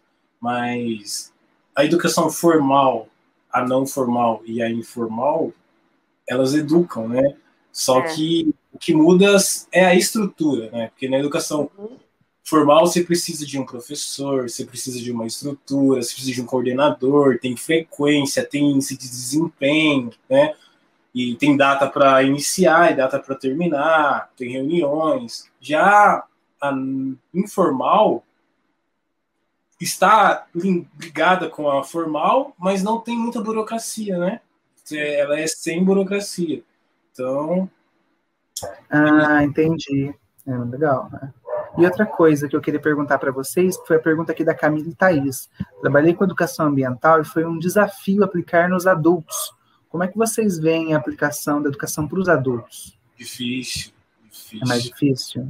É. Mas, é, mas, mas você tem que educar os adultos. Eu acho difícil, mas tem, tem que educar.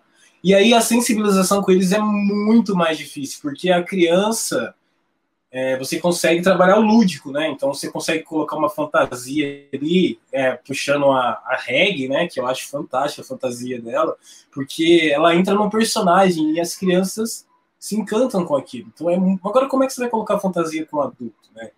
Já é.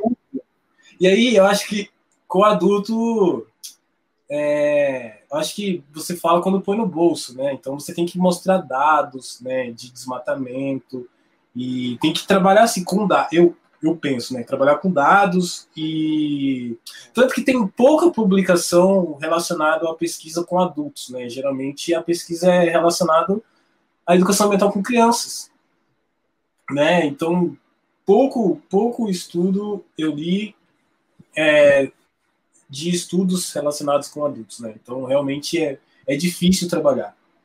O adulto é muito burocrático, né? É, eles não tanto que na em Monte Verde no tempo que eu estava no hotel, eu fazia recreação com as crianças, né, e também com os adultos. Então, aí eu andava muito fazendo um city tour, né, que eu entrava dentro do trenzinho e dava fazia o city tour na cidade, mostrando os pontos turísticos. Aí tinha um momento que a gente parava em frente à montanha, né? Aí aí tem sempre alguns adultos gostam, né? Depende com quem você trabalha também, né? E aí eu começava a contar o porquê da história da Serra da Mantiqueira, né, da Mantiqueira, da, da Índia que chora, e aí por isso que deu origem às águas, que é um conto indígena muito bonito. Ah, e, legal. É, aí alguns adultos, você via que, mas outros, nem aí, né? Mas a gente sabe que vem da formação isso, né? Lá de trás, da escola de base, que não, não teve essa formação e não vê essa importância, né? É mais é. difícil, mas não é impossível. Não é impossível. Aí eu sempre é. trabalhava contando história.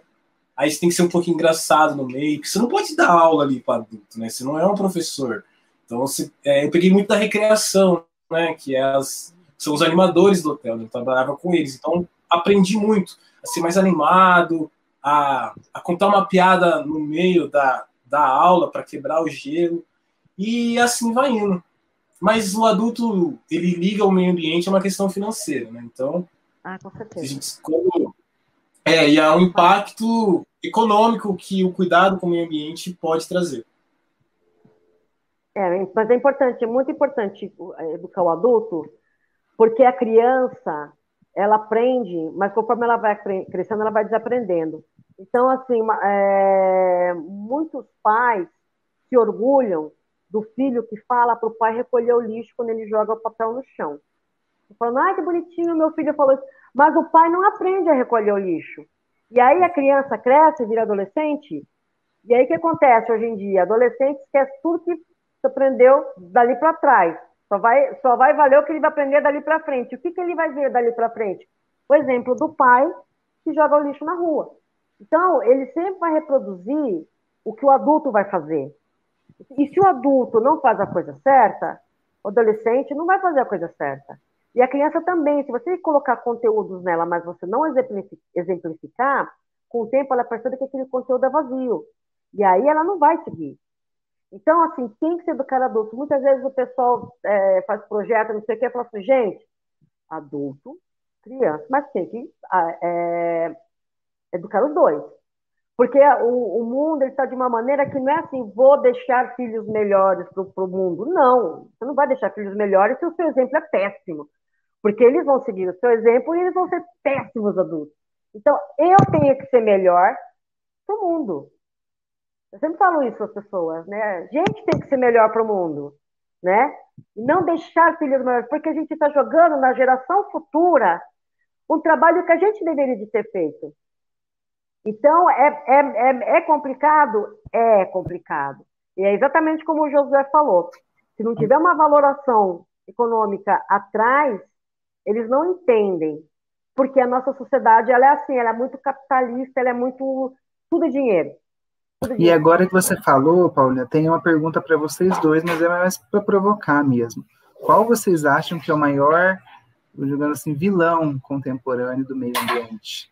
Vocês acham que mais prejudica, que está mais atrapalhando mesmo? A ambição. Eu Você acho, é, eu penso que é essa forma de lidar com o capital, né? Uhum. Eu, é, é, que vinha, que em outras palavras é ambição. Então, esse crescimento, né? Isso vem desde a Revolução Industrial, né? então a gente está acompanhando um crescimento tecnológico relacionado a tecnologias da informação, principalmente. Isso está fazendo com que é, novos loteamentos, então, aí engenheiros formam, e engenheiro forma dependendo da linha para construir casas, né? Então, são grandes loteamentos. E os loteamentos estão na onde? Em áreas que são verdes. Né? Então, aí ele precisa criar é, um licenciamento ambiental para cortar árvore, para conseguir construir casas. Então, eu acho que o grande vilão do meio ambiente é o nosso crescimento populacional é. acelerado. Né? A gente está sem freio. O é. Covid veio para dar uma, uma equilibrada no número de pessoas, infelizmente, mas o crescimento está acelerado.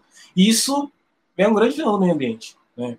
Como, é. como que a gente vai conversar com com engenheiros, topógrafos, né, que são os projetos que surgem, né? Então uma fábrica, vamos construir uma fábrica nova ali ou um novo loteamento. O que precisa? Precisa do biólogo, precisa do gestor ambiental para fazer o licenciamento ambiental, né? É.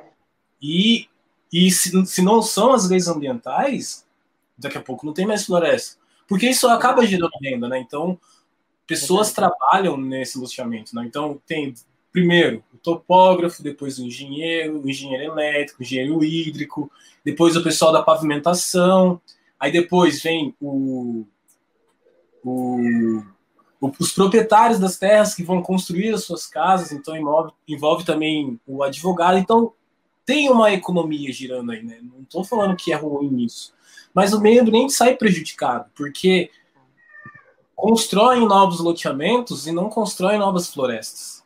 Né? Então, esse desequilíbrio que, que, que, é ruim para o meio ambiente. Né? Porque, falo de novo, a gente não coloca um custo no meio ambiente. Né? Então, a fotossíntese é cara, né? que é a floresta. A floresta é pura fotossíntese. A fotossíntese é cara. E uma planta, se a gente estudar fisiologia, a gente sabe que é cara a fotossíntese. Mas o meio ambiente é barato, né? O meio ambiente Já é barato. Aí, né? Hã? Já estava aí, né? Isso, já estava aí, né? Então, ó, ele já estava aí, é para nós, e a gente não, não coloca preço no meio ambiente, né? Uma árvore não tem um preço. Quando a madeira é de lei, sim, né? Aí, mas quando não, não ela não tem um preço. Então, eu acho que aí tá esse. Eu até coloco um versus, né? Da floresta versus esse desenvolvimento, que não é sustentável, né? Ele é insustentável, não se sustenta. Né? A gente falar o tripé economia, sociedade e meio ambiente, a economia sempre cresce e o social com o meio ambiente, e aí a mesa cai, né? O tripé não, não sustenta a pirâmide. E acho que a gente tem um problema nesse aspecto, que a gente pode perceber que a economia, o consumismo nos trouxe até aqui, mas agora a gente está num ponto, se a gente não tentar ter um consumismo mais consciente, né, José? A parte que a sua fala foi refletindo aqui, a gente vai ser a nossa ruína mesmo, né? Se é. consumir mesmo é a nossa mas, ruína. É, mas é, é, exatamente isso que o Josué falou. Eu acho que é o crescimento populacional e o próprio capitalismo do jeito que ele está, né? Porque as pessoas precisam consumir, as pessoas precisam ter o seu conforto, né? É, é, é como eu, assim, quando eu falo, é, gente, a, a, as pessoas elas alcançaram um nível de conforto, mas será que aqueles 30, 400, 300 milhões de chineses que levantam 5 horas da manhã para trabalhar, trabalha o dia inteiro, chega em casa, quer ter conforto, será que eles também não têm direito? Ou será que eles também não têm direito a ter um carro, a ter uma casa, né? É, é complicado. Então, assim, realmente, José, o que você falou sobre o crescimento populacional e a, e a questão do crescimento econômico, eles são os dois grandes vilões, né, da, de um planeta é, melhor para todo mundo, né? É, tem essa vertente do, do ainda mais dos neoliberais, né, que é crescer, crescer. Mas, cara, vai crescer para onde? Vai crescer para quê? Não tem mais. E aí a gente não consegue lidar com o vírus. Vida? Não tem. E aí a gente não consegue lidar com o vírus, né? Porque, porque a gente não consegue, que é tanta gente e o, a gente está tão dependente do capitalismo que não dá para parar. Né? Na minha cidade aqui teve um lockdown essa semana mas o comércio começou a pressionar, a gente não pode parar, porque se para, não tem dinheiro, né? Se não tem dinheiro, a gente não compra. Mas peraí, floresta tá aí para dar tudo pra gente, né? Então, é, é. estamos em colapso. O colapso começou assim, verdadeiramente. É verdade. E a gente está num super será... colapso. Pode é, falar. É, será que formar. É, agora, eu, entrando no âmbito formal, tem uma pergunta aqui que eu gostaria de fazer para vocês, Josué e Paulina que a Bárbara Mariane Madura, da professora do ensino médio, queria saber sobre possíveis projetos com o tema sustentabilidade. E aí, além desses projetos, eu queria perguntar: será que se a gente for tentar formar novos cidadãos, cidadãos conscientes né, desses problemas, será que a gente consegue resolver um pouco esse problema? Né? Porque eu sei que é uma problemática tão grande que não dá para ter uma resposta definitiva. Né? Consegue. Tudo é educação, que nem o Josué mesmo já falou, tudo é educação. Olha, se você. É, do tipo de educação, né? Então, a, nós temos uma educação atrasada, nós temos uma educação PCN, é, leis, diretrizes de educação, tudo nosso é muito atrasado. Então, a gente não tem uma educação que forma cidadão. Tanto é que a gente não tem muita cidadania.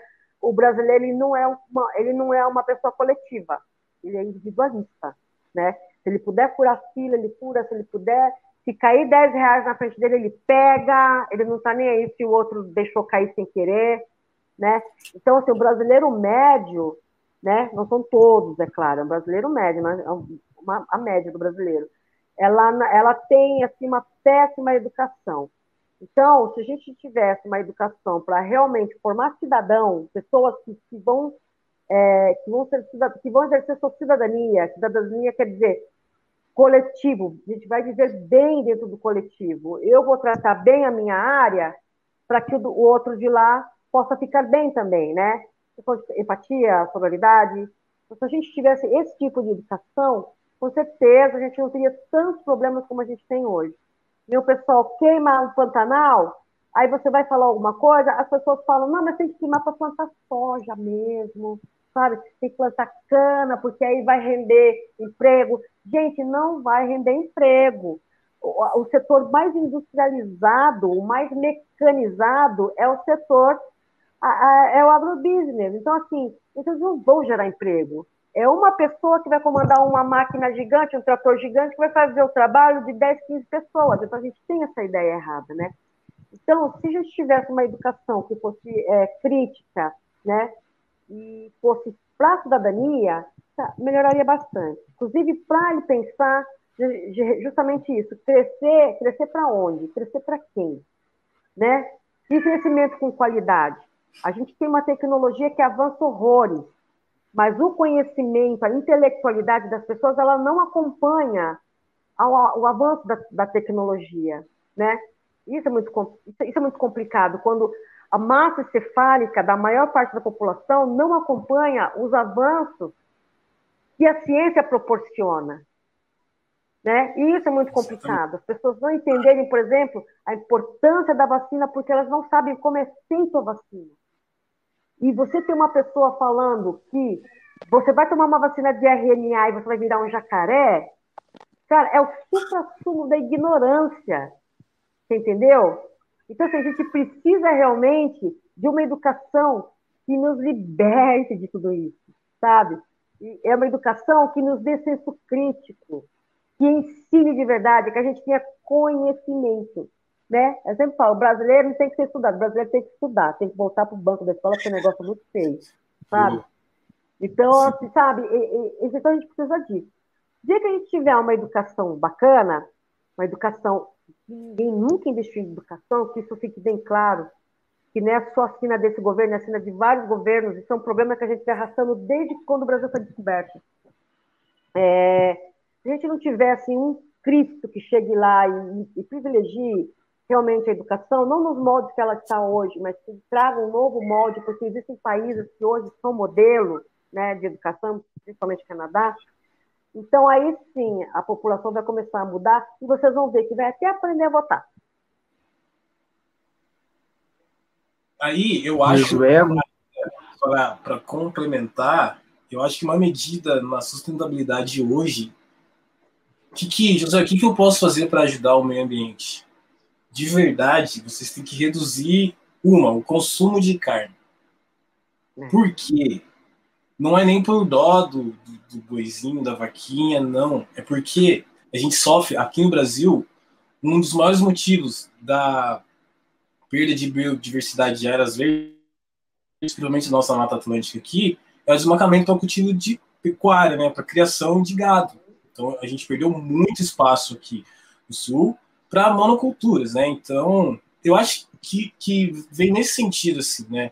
E a gente entender e, infelizmente, é um boicote, né? É a alimentação. O que, que você está comendo?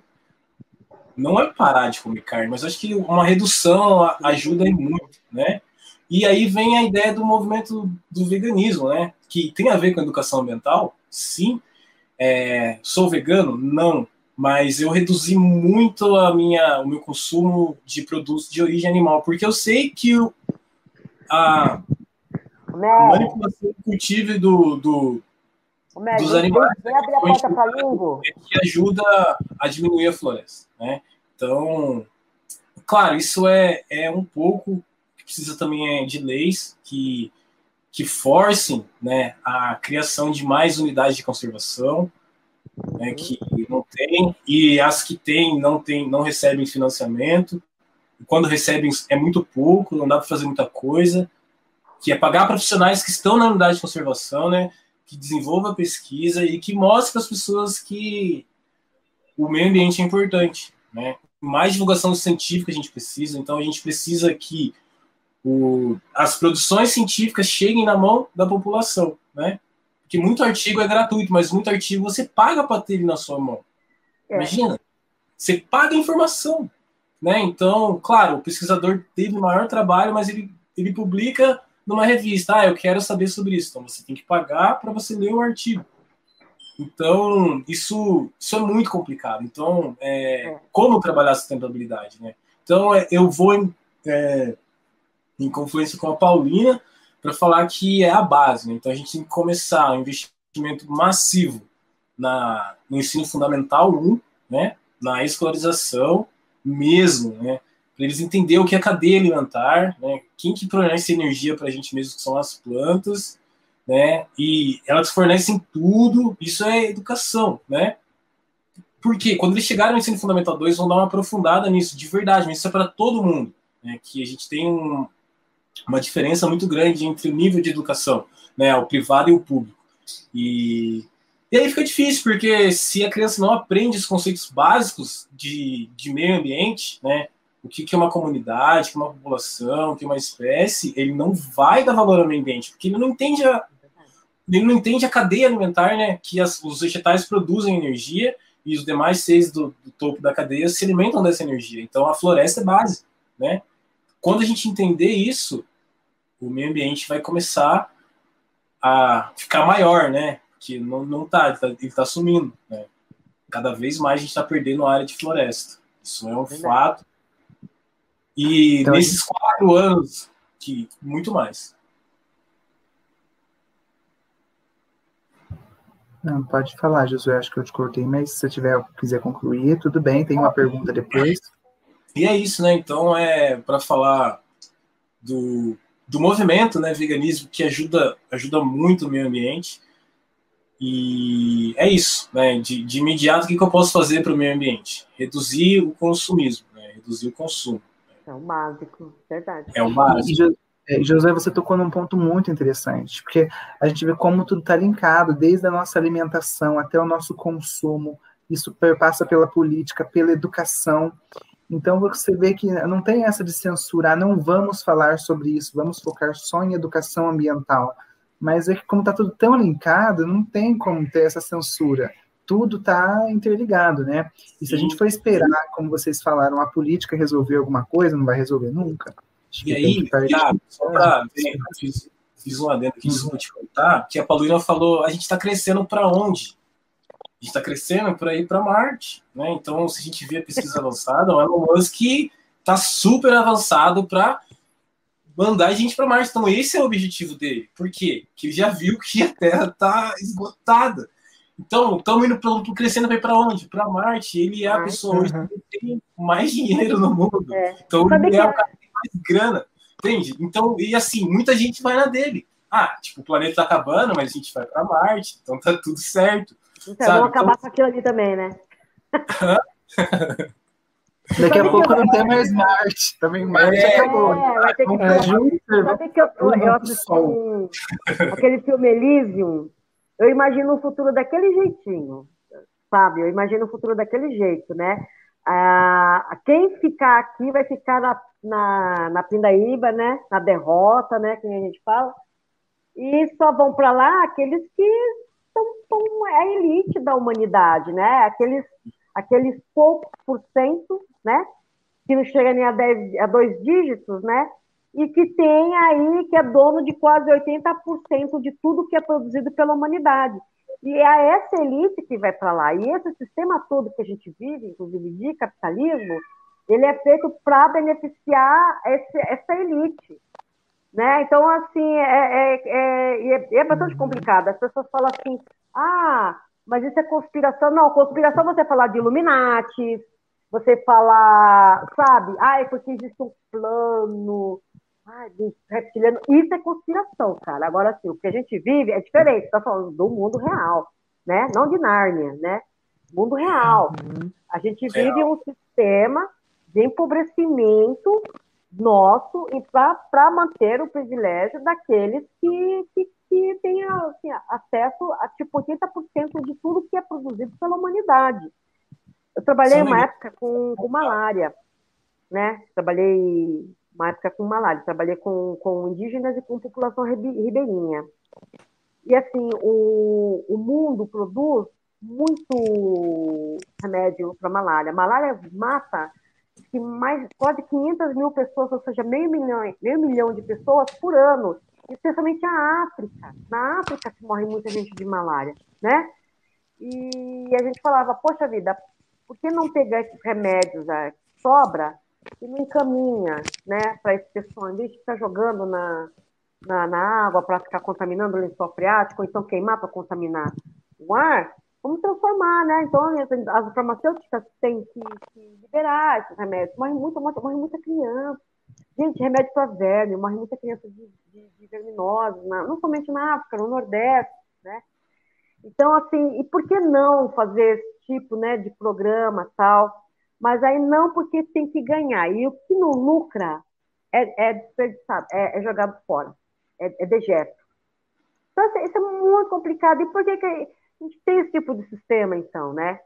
É, o José está falando do consumismo. Realmente, você vê, você vai comprar um produto da Natura, Natura, estou falando Natura, gente, né? Que tem aquela pecha de sustentabilidade. Você vai comprar um produto da Natura, aí vem o produto, aí vem um papelzinho de seda, aí vem a embalagem, que é a embalagem mesmo, com uma fitinha, que vem tudo dentro da sacola quanto de material foi utilizado para produzir esse monte de embalagem, né? Então, assim, é, é, é, e é quanto de água, né? Porque a, toda a indústria é baseada no, em, em, consumo de água.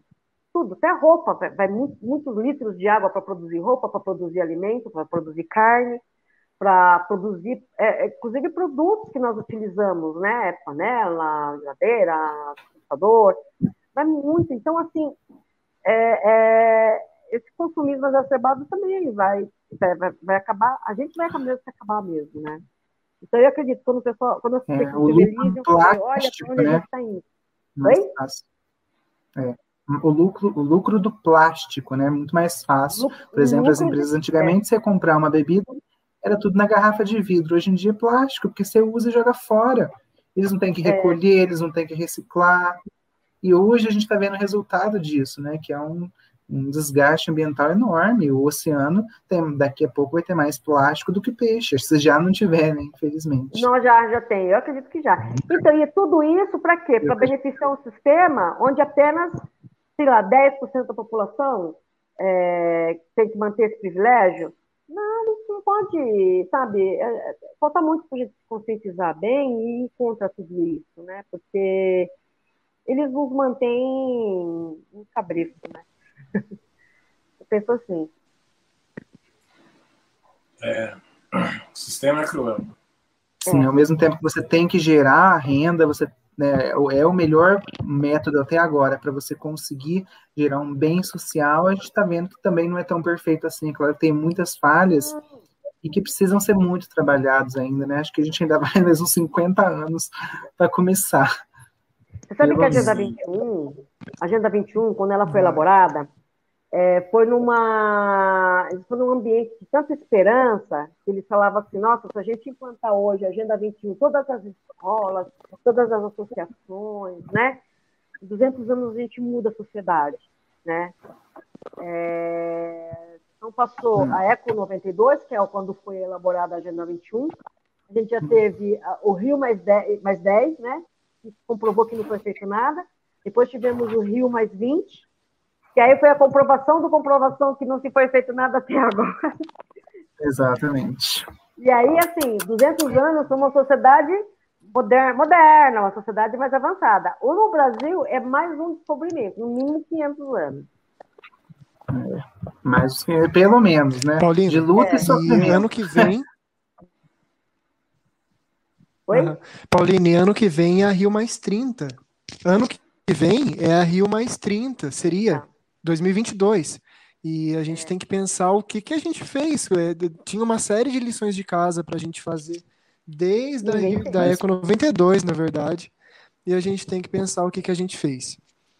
É, eu diria, e uma outra coisa. E outra coisa, a gente falou, né, de talvez isso só aconteça, o Iago que falou daqui 50 anos, eu acredito que a gente não tem, tipo, o impacto que a gente já fez, boa parte já é irreversível. irreversível. É. A gente tenta mitigar. E, e eu, sinceramente, eu não sei. Eu penso que até 2050 a gente vai ter perdido muita coisa. Muito mais, muito mais. É muito valor que a gente está perdendo. Tá. O, é outra coisa que a gente estava falando um né? pouco né, da exploração econômica. Uhum. É, é bom lembrar que existem muitos setores que lucram com as mudanças climáticas. Elas lutam, lucram com o aquecimento global, por exemplo. Então, já foi declarado que a Shell, que, que explora petróleo, ela está de olho na Ártica, no Antártico lá. Porque tem bolsas de petróleo gigantescas lá embaixo. Exatamente. É, e outra é um coisa que eu falando eu... sobre isso. Ah, perdão, Iago. Eu, posso continuar rapidinho? É que a conversa é tão dinâmica e eu caí, é. minha internet caiu, eu tive que sair, tô aqui na casa da minha namorada agora para mim conseguir acompanhar. E tem coisas que eu queria ter falado e eu acabei não falando, sabe? É, não, é que voltando no assunto, a gente está falando, falando assim de exploração de, de mercado. Uma das coisas muito importantes a gente se atentar também dentro da educação ambiental são aquelas empresas que praticam o que se chama de greenwashing, que é uma propaganda verde. É uhum. isso que, que a Paulina falou da Natura. A Natura ela tem uma propaganda muito grande ambiental. Ela, ela busca explorar isso. E, e a gente tem que assentar, se atentar também no, nos pontos que ela tem, que a, que a empresa tenta esconder, que é a questão do dano ambiental. Então, às também. vezes, a empresa tem uma página gigantesca para falar do, do, da, da, conservação ambiental, mas a gente às vezes tem que pensar para que, que ela está tentando divulgar tanta coisa? Será que não tem nada que ela está tentando compensar? E será que essa compensação está sendo realmente feita, sabe? Com certeza. E isso tudo que eu estou falando já eu peço para os convidados comentar depois, inclusive o Iago, se tiver alguma coisa para comentar. É, outra coisa que, que eu queria falar aqui, que é um ponto que eu acho que eu queria debater com a turma, se, se é que a gente já não debateu, porque eu caí durante um tempo, sobre a questão da educação ambiental é, ser trabalhada muito hoje em dia, eu vejo no, na questão do individual. Então, por exemplo, a gente fala para você, igual o Josué falou, que eu acho muito válido, comer menos carne. Comer menos carne, andar de bicicleta, mas uh, pouco, pouco vejo se falar a questão da gente exercer o direito da cidadania e participar de uma assembleia pública quando o empreendimento vai ser aberto, por exemplo. Ou então, é, ou então é, requisitar leis. As leis elas não são feitas do nada. Lei, toda lei, todo direito, ele é feito com base em muita luta. E, e essa luta ela vem de uma organização social. Então, por exemplo, eu, uma organização social de educação ambiental que eu não vejo sendo feita. Então, por exemplo, eu vejo propaganda falando para você andar de bicicleta e usar meu carro, mas eu não vejo ninguém falando para baratear o transporte público. É.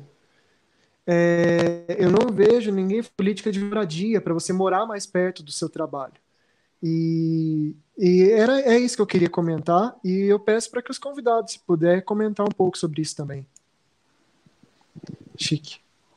Certo, então vocês fazem um comentário, Josué? e depois eu, depois eu gostaria de fazer um comentário também. A gente tem agora é, mais, 40, mais uns 35, 40 minutos de palestra e de mesa, né?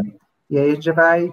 Vou pedir também para o pessoal que tiver as últimas perguntas para ir mandando aí, que depois a gente já responde também. Tá bom? Então a palavra está com vocês. Bom, é, eu acho bem válido o que você falou, e eu vejo que algumas, alguns centros urbanos já estão adotando isso, né? As pessoas é devagar, mas está acontecendo. Mas eu vejo também é, tanto que o pessoal tá andando bastante de, de bike, né, pelo menos na região onde eu tô aqui, que é na Serra da Mantiqueira, né? Então, o ciclismo aumentou muito, mas é falta é criação de ciclovias e o incentivo, né? Que que vem do governo. Mas aí o que que acontece? O que que eu vejo? A nossa estrutura não ajuda.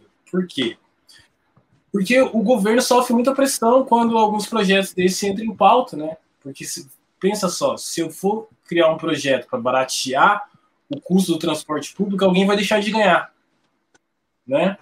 E isso é difícil, porque hoje em dia uhum. eu percebo que quem é político geralmente é o um empresário também, né? Então, porque a política dá isso, né? te dá poder, você conhece pessoas, então você começa a ver meios de ganho, né? De forma honesta, né? Então você acaba vendo meios de ganho. E aí, aí que trava o sistema. A gente não consegue discutir, não consegue passar nenhuma pauta em relação ao meio ambiente. Por quê? Quem está lá dentro é empresário, quem está lá dentro é dono de alguma coisa, né? E aí não, não passa, não passa, não passa. Isso que é difícil que eu vejo, porque quem, quem é responsável por fazer as leis faz as leis que favorecem eles, né? São realmente empresários, e, e aí fica difícil. A gente está vendo isso hoje no Brasil, né? A pressão que, que, que, que há em cima do, dos governantes, né? E aí a gente tem a floresta amazônica, a gente tem o Pantanal, né? a gente tem o Cerrado e a gente tem a Mata Atlântica aqui, que são os grandes biomas né, do Brasil. E atrelado a isso tem o quê? Tem desenvolvimento. É, e a floresta tem muito recurso, né? Então, os nossos governantes recebem muita pressão, não para de criar lei, é, flexibiliza. Então, a gente usa, é, usa muito essa palavra de flexibiliza, flexibilizar. Flexibiliza, não precisa ser tão burocrático, não, tem que ser o máximo de burocrático possível, né? Então, eu acredito que isso não acontece, né, que é, é baratear o transporte público, e, e etc, etc, porque pessoas deixam de ganhar com isso, né? Então, o, o lucro acaba sendo menor, uhum. né? Então, uma, uma, empresa, quem que paga, né? Por exemplo, se o transporte público numa cidade é três reais e baixa para 2,50 que seja, quem vai pagar esses 50 centavos? De certa forma é nós, né? Porque eles não vão querer ganhar uma, um valor a menos, né? E é isso. Então, acho que o problema e tudo está na forma que a gente lida com o capital. Né? Na forma que a gente lida com o capital. E é. o capitalismo não tem limites, né? não tem limites. Tanto que você vê em números quanto de dinheiro que o Elon Musk quer levar a gente para Marte tem. Né? Você fala, gente, que isso? E aí vai, vai caindo, muita gente nem sabe, mas é, é, são muitos dígitos, né? São muitos dígitos. E é isso, né? Então, o, o grande problema está na forma que a gente lida com o capital. Né? E, e como ele pode se acumular. Então, somos programados para acumular dinheiro, né? É. E o meio ambiente não acumula dinheiro, né? A energia dele é outra, né? Dinheiro é energia, mas é uma outra é forma de né? energia. É uma outra forma de energia. E aí essas duas energias não batem. E aí surgem os problemas ambientais. Verdade. É outro modelo. E quando uma comunidade tem um modelo alternativo, a, a própria cidade, a própria população insiste de, de, de, de implementar um modelo desse que a gente vive, que é a loucura de estar tá sempre correndo atrás de dinheiro e nunca ter dinheiro, né? A gente vive isso. Trabalha o dia inteiro, trabalha, trabalha para quê? Para ganhar dinheiro. Para cadê esse dinheiro que você está ganhando? Você está trabalhando tanto, você tem que ter muito dinheiro. Cadê esse dinheiro? Ah, não sei. Foi para pagar luz, para pagar água, para pagar aluguel, para pagar carro. Sim, e até a pessoa que tem mais dinheiro no mundo, ela vive assim, correndo atrás de mais dinheiro. Mais dinheiro. A gente realmente, nós somos é, programados para juntar dinheiro. A pessoa mais pobre do mundo e a pessoa mais rica é a mesma. Estão atrás de dinheiro. Por isso que ela continua mais rica, né? E é, e a gente mais pobre. É, tem isso. Então, é, de algum lugar tem que sair o dinheiro, né? Tem. Tem. E a quantidade é a mesma no mundo, né? Mas olha, sabe, é, Gabriel, é, o que falta é a mobilização popular. A gente não tem isso no Brasil, a gente não tem essa cultura e a gente não tem, é, a gente tem esse pensamento, né? A gente, a gente já chegou a debater a questão da educação, né? É, você concorda, Iago, José, que a gente já debateu essa questão da educação, né? Mas, assim, eu acho que é realmente é, é, é mobilização popular. Ah, a gente não tem. Então, como, por exemplo, você falou né, na questão do licenciamento, faz parte do próprio licenciamento fazer audiências públicas, né? É, e quantas pessoas participam das audiências públicas? Quem não é técnico e está interessado em xeretar, não vai. É, a própria população, muitas vezes envolvida com o empreendimento no local, não vai, não quer ir, acha que aquilo ali não é, não é problema dela, né? E acha que a novela, muitas vezes, ela está muito mais interessante do que participar da reunião, que vai decidir, inclusive, o futuro das, das pessoas que, vivem naquele local. Então, assim, o, o é, falta para a gente esse consciência de classe, né? Consciência de classe, a questão da mobilização popular, que nós não temos muito, a gente tem, tem, tem um pouco, sim, tem lugares que você tem uma mobilização tremenda. Você vai mexer num, num, num ponto, a comunidade já vem, só falta te bater. Mas assim, tem, mas assim, muito pouca consciência de mobilização popular. O povo brasileiro não sabe a força que tem. A gente é, é que nem gado, né? O pessoal fala, ah, seu gado, gado, mas é um gado mesmo, porque o boi a vaca, eles não sabem a força que tem. Porque se eles soubessem, eles não seriam dominados por nós, né? É, então, assim, é, é, é, então a gente não sabe, o povo não uhum. sabe. E, é, e, é um sistema que ele, ele sabe, ele, ele se perpetua por ele mesmo. Né? Quem que vai ocupar as cadeiras políticas? Aquelas pessoas que já se beneficiam do sistema. E são pessoas que vão é, continuar contribuindo para que o sistema continue. Né? É, então, é, você não vai ver muitas mudanças a, a, a longo prazo. A questão do, da, transporte público. Você sabe que toda a prefeitura, toda a prefeitura do país, ela, subdizia, ela subdizia o transporte público. Então, além de cobrar o valor que aqui em Osasco era, era 460 e vai, vai e diz o prefeito que não vai ter um aumento, né? Mas mesmo assim, eu acho muito caro para o transporte porcaria que tem aqui, não somente aqui, em São Paulo inteiro. Eu acho o metrô uma porcaria. Eu acho o transporte por ônibus uma porcaria. É tudo porcaria, gente. Pelo que a gente paga, é muito porcaria. Se você tiver como base salário mínimo, é mais porcaria ainda, porque você gasta no mínimo por dia para se locomover para trabalhar 10 reais, no mínimo, e você gasta quatro horas para chegar no seu trabalho, né? Então, uhum. isso sim, falando por baixo. Então, assim, tudo que a gente paga ainda é subsidiado, ou seja, o governo dá, dá o nosso dinheiro para eles, né? o dinheiro dos nossos impostos. Então, é, é tudo é custeado pela população. E a população é, é, a que menos existe, e eu acho que isso é um mal de América Latina mesmo, né? Tem um primo meu, que ele é economista, e ele é a parte boa da família, né? Então, ele sempre fala que é ai, vou dar um pulinho na América Latina, acho que vou visitar o Chile, sabe? E, e, mas eu acho que é mais ou menos por aí mesmo, sabe? Acho que é, é, é, da, é da, parece que é cultural isso, né? Da gente estar tá sempre gente cegado, né? Pouca, pouco, poucas vezes você vê a população exigindo e cobrando, né? E, e, isso é muito complicado. Então, falta consciência de classe, acho que falta é, mobilização popular, sabe?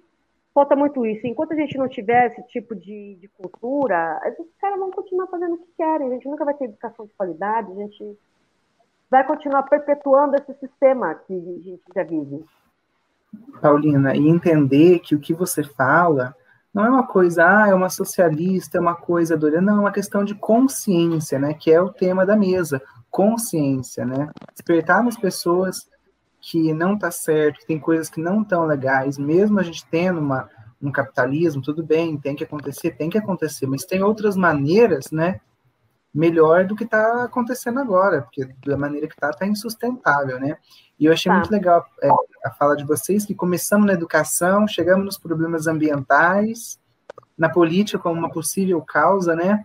E eu uhum. queria pedir para vocês agora um, é, uma mensagem positiva, né? Agora, porque a gente já falou tantos problemas, o que vocês esperam para o futuro? Vocês esperam alguma melhora? É, vocês têm visto algum aspecto de melhora? Eu sei que é que é difícil de se colocar isso, porque atualmente, nos últimos dois anos, pelo menos, não teve grandes coisas, né? Foram pequenos passos. Mas o que, vocês estão vendo de positivo para o futuro, de esperançoso? Deixa eu só complementar eu... uma coisa que eu estava falando, que você falou de socialismo. Mas não é questão de socialismo, não. A sociedade, ela é feita por humanos. E a sociedade, ela tem que privilegiar os humanos, e não as coisas. Né? É, o Yuri Harari, que ele é o cara que fez aquele livro Sapiens, ele fala muito né, uhum. disso. Que a sociedade é feita pelos humanos. Tudo que está aqui, sistema econômico, tudo criado por nós. Saiu da nossa cabeça. Não surgiu assim no mundo, sabe? E, então a sociedade tem que privilegiar o humano. É a mesma coisa quando fala de família. Todo falso moralista fala de família. Ah, é porque a família quer família. Mas quais são as leis privilegiam a família? Porque para privilegiar uma família, você tem que primeiro privilegiar o pilar da família. Quem é o pilar da família? É a mulher. E quais são as leis que são feitas para privilegiar a mulher? Nenhuma. Se puder, eles arrancam tudo que podem da gente. Entendeu? Então, a, é, a, gente não, não, a gente não tem esse tipo de consciência. A sociedade ela, foi, ela é feita por humanos, ela é composta por seres humanos. Todo o sistema que está aí financeiro, capitalista foi idealizado pelos humanos e, no entanto, nós privilegiamos coisas. Né? Porque dinheiro é coisa. O dinheiro é um papel que você dá um valor. Porque, naturalmente, ele não tem valor nenhum. É o contrário, ele, ele polui, né? E ele usa muito recurso natural para ser produzido. E, e, no entanto, a gente privilegia esse tipo de coisa, entendeu? Então, assim, é muito complicado. Então, quando eu estou falando isso porque uma vez veio um senhor conversar comigo, mas assim, bem, bem estilo conservador, moralista. Eu vi que ele falou umas coisas para mim e eu comecei a conversar com ele. Ele pegou e falou assim: ah, mas você é muito humanista. Eu falei: eu não sou. Se eu sou ser humano, eu tenho que ser humanista, né? Eu não sou borboleta. se eu fosse borboleta, eu seria borboletarista. Eu sou humana, eu sou, humanista. Uhum. Eu penso em ser humano. Eu acho um absurdo. É eu lutar e ter meu prato de comida em cima da minha mesa, mas eu vejo meu irmão do lado que luta, mas que não tem um prato de comida em cima da mesa dele também. Isso me incomoda. E por que, que não vai incomodar as outras pessoas? Né? Ah, sim, com certeza. Não, é, né? É, na verdade, eu coloquei isso exatamente por isso que você acabou de, de explicar, e ficou até mais bem explicado. Também. É. Eles chamam, é, é, é, não, o politicamente correto é errado. Assim, dependendo da pessoa é. que você fala, esse papo não é legal. Legal é do jeito que tá, não pode melhorar. Nada pode ser melhorado. Legal é do jeito que tá, do jeito que era, porque é só assim que existe. Não é, né? Existem outras possibilidades e não é ser do contra falar sobre outras é. possibilidades para um mundo melhor. Né? Verdade. Mas já te respondendo, se eu, se eu vejo esperança, não a curto Isso. prazo e nem a médio prazo. Eu vejo assim, esperança assim, a muito, muito, muito longo prazo. E assim, e para acontecer esse muito, muito a longo prazo, eu tenho que trabalhar muito, o Josué tem que trabalhar muito, os futuros educadores vão ter que trabalhar muito, para a gente ter uma luz assim, bem lá no final, assim, bem no final, bem no final. Sabe o final? É um pouquinho mais fora do final. Bem lá no final a gente vê uma luzinha. a gente tem que trabalhar muito, senão a gente não vai conseguir ver luz nenhuma. Hoje. Eu e você, tenho?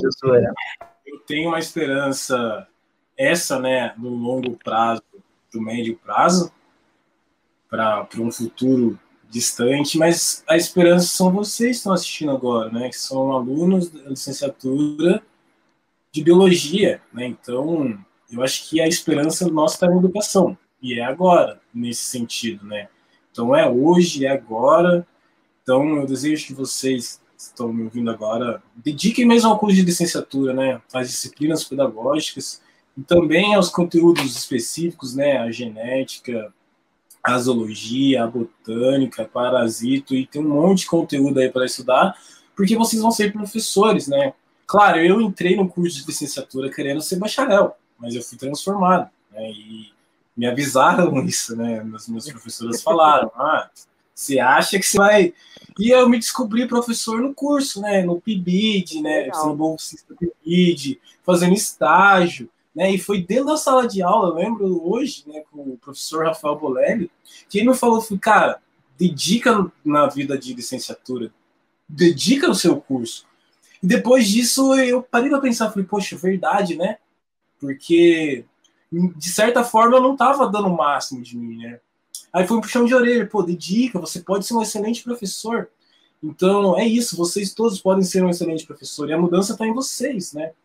Verdade. Em mim também, mas vocês são futuros professores, vocês que vão estar na sala de aula conversando com os alunos e formando novas pessoas. Então, tenho agora, né, para a gente começar a desenvolver projeto, então vai atrás de pesquisa, faz, seja voluntário, né, a ACC aí é necessário, né, então, através desses projetos, escrevam projetos de pesquisas que promovam a educação ambiental. José, eu não sou muito fã de, de, de licenciatura, não gosto, quero ser, quero ir para o campo. Mas o que, que, você vai fazer com, com a pesquisa que você faz? Né? Pô, descobri uma nova espécie de borboleta, mas e aí? Qual é a importância disso? Qual é a relevância disso? Então, sempre né, tentem atrelar o trabalho de vocês à educação ambiental. Eu acho que isso é importante. Então, o IFE é uma, uma grande instituição, dotada de grandes professores. Então, se eu estou aqui hoje, foi porque eu tive grandes mentores, né? Então, eu agradeço muito os meus professores. Eu não vou citar nomes aqui que são bastante, mas eu sou muito grato aos, aos professores, porque se não fosse eles, eu não estava aqui, né? Então, gratidão, muito obrigado mesmo, né? Por, pelos puxões de orelha. E é isso, então tá na nossa mão, né? Tá na nossa mão. Dos professores do IFE para promover mais atividade de educação ambiental, né? e os alunos, né, os estudantes que estão cursando, né, então que mais incentivo, apesar que está difícil, né, ultimamente, é a, o incentivo à pesquisa, infelizmente o setor privado, a educação privada ganhou um cenário, e a gente não sabe se isso tem um retorno, né, porque eu acho que misturou muito é, o humanismo com, com pensamento de esquerda, então eu acho que isso foi isso polarizou muito, né? E, uhum. Então a gente está com uma grande tendência de, de diminuir a oferta da educação pública e aumentar a oferta da educação particular, né? Então é, corre um grande risco de migrar para esse lado, mas eu acredito ainda na educação pública, eu acredito na educação pública de qualidade, né? E é isso, está na nossa mão no, no curto prazo e a médio ou longo prazo na mão de todos, né? Assim, para a gente uhum. pensar num planeta sustentável, num Brasil sustentável. Né? Que está na nossa mão. O Brasil é a maior biodiversidade do mundo, né? O maior, o mais gostoso para se morar está aqui. Se eu quiser curtir um frio, eu vou no sul. Se quiser curtir um calorzão, eu vou no Nordeste. Um clima úmido, eu estou na Amazônia. Então, assim, tem, eu tenho tudo aqui no Brasil, né? E é só a gente cuidar. Mas isso é com educação, se a gente não falar sobre quando, né? Hum, é quando. E o que você falou achei muito interessante, lembrei de duas frases aí que me passaram, né? Que foi o seguinte, uma foi da Melissa, ela falou assim, não dá para você salvar o mundo, né? Realmente não dá para você salvar o mundo, mas aí veio uma outra colega e falou, mas dá para fazer um trabalho de formiguinha, né? Então, quando cada um vai fazendo a sua parte, eu acho que tem esperança, sim, tem muitos problemas, trabalho não falta, eu acho, né, para nenhum de nós, mas tem um pouco de esperança, assim, para melhorar um pouco. Verdade. Mas é isso, acho que as perguntas deram uma encerrada também, né? Gabriel, se tiver mais alguma colocação, alguma pergunta. Ah, eu queria deixar um agradecimento público, né, para uma professora que fez toda a diferença na minha formação, que é a uhum. Melissa Prece, e que foi ela foi assim um divisor de águas, né? Que é. foi o puxão de orelha dela, assim, de fato, que me fez ver como professor, né? Na disciplina de didática. É. E aí eu agradeço ela publicamente. Muito obrigado. Que você legal, continua esse, legal. com essa, esse punho de ferro que ela tem, né? Na Funcionou, tá funcionando. tá funcionando. Então, agradeço de coração. Que você seja muito recompensado ao longo da sua carreira. Ah, que bom. Você tem mais alguma colocação, Paulina? Alguma coisa que você gostaria de deixar? Uma mensagem? Não, não acho que no, o José falou bem. Eu queria agradecer, agradecer o convite de vocês, né, para que eu participasse dessa mesa tão bacana, né? Agradecer ao pessoal da, do museu, ao pessoal do Instituto é, Federal, né? E só isso, só gratidão, gratidão. Deixar ah, falar, falou pra caramba.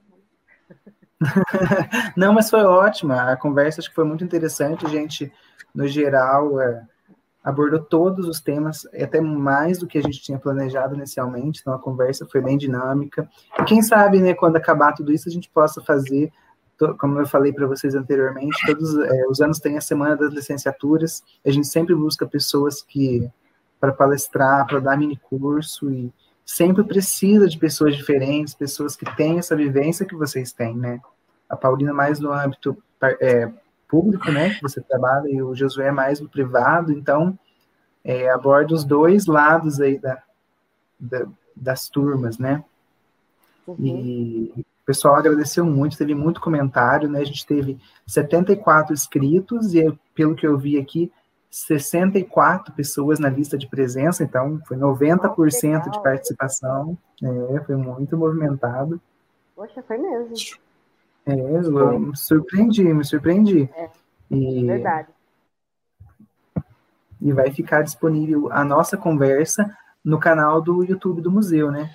A, Semana que vem. Que foram respondidas todas?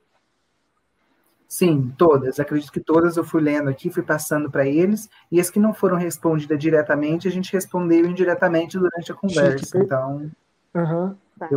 Posso só falar uma coisa? Pode. Pessoal, posso? Vai ter a semana Darwin, a semana de Darwin, é, é, promovida pela equipe do Borboletário de Osasco. Então, nós faremos três lives durante a semana, só que serão nos horários mais ou menos entre 14 e 15 horas, né? Então, no dia 9, nós vamos ter o grande professor é, Kleber Del Claro, que ele é da UFU, né, que é a Universidade Federal de Uberlândia, que é de Minas uhum. também. Kleber é maravilhoso, né?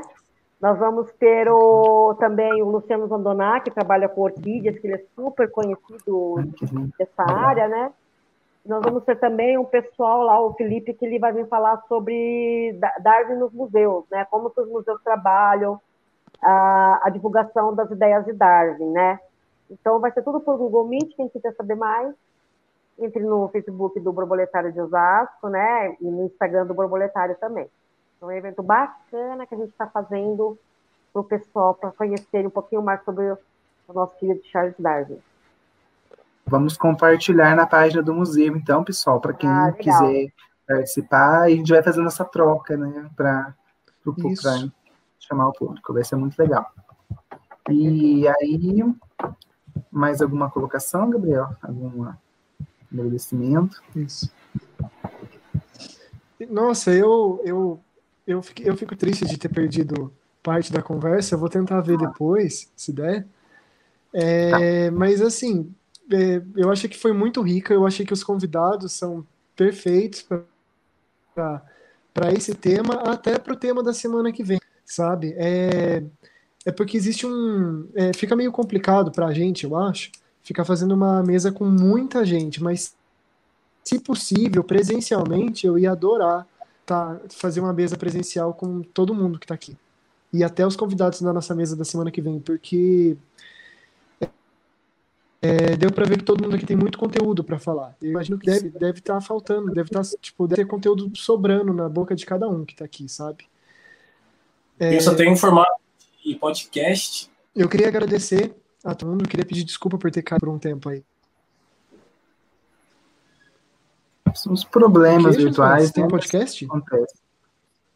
Não, é que eu só complementando o que você falou, eu acho que interessante seria é, essa mesa, mas também jogar no formato de podcast que é para áudio, né? Que, Ah, legal. né? Porque os podcasts Hum, estão, estão em alta, porque a pessoa pode colocar para ouvir. e concordo, seria legal. Verdade, verdade. Eu adoro também, é verdade. Vamos conversar depois, nós aqui entre o museu. A gente vai, provavelmente, se for possível, a gente faz sim um podcast com a conversa, porque foi muito interessante mesmo. Para quem gosta de ecologia, para quem gosta A de educação, faz. ou quer melhorar aí as suas, né, o seu conhecimento, acho que foi perfeito. Vai ser um, um ótimo podcast.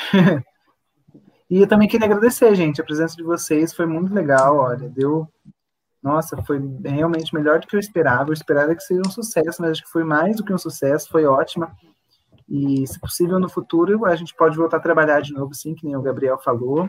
Que agora que já tem a parceria firmada, a gente já se conhece, vai ser ainda mais legal de fazer outros projetos. E agradecer, então, a presença de vocês. Muito obrigado, foi muito legal mesmo a conversa, viu? Muito enriquecedora para todos nós. Eu que agradeço. Eu que agradeço também. Ah, então legal. Então, tchau, pessoal. então, Tchau. até mais. Luiz, nosso Tchau. moderador aí, por favor. Tchau. Fui.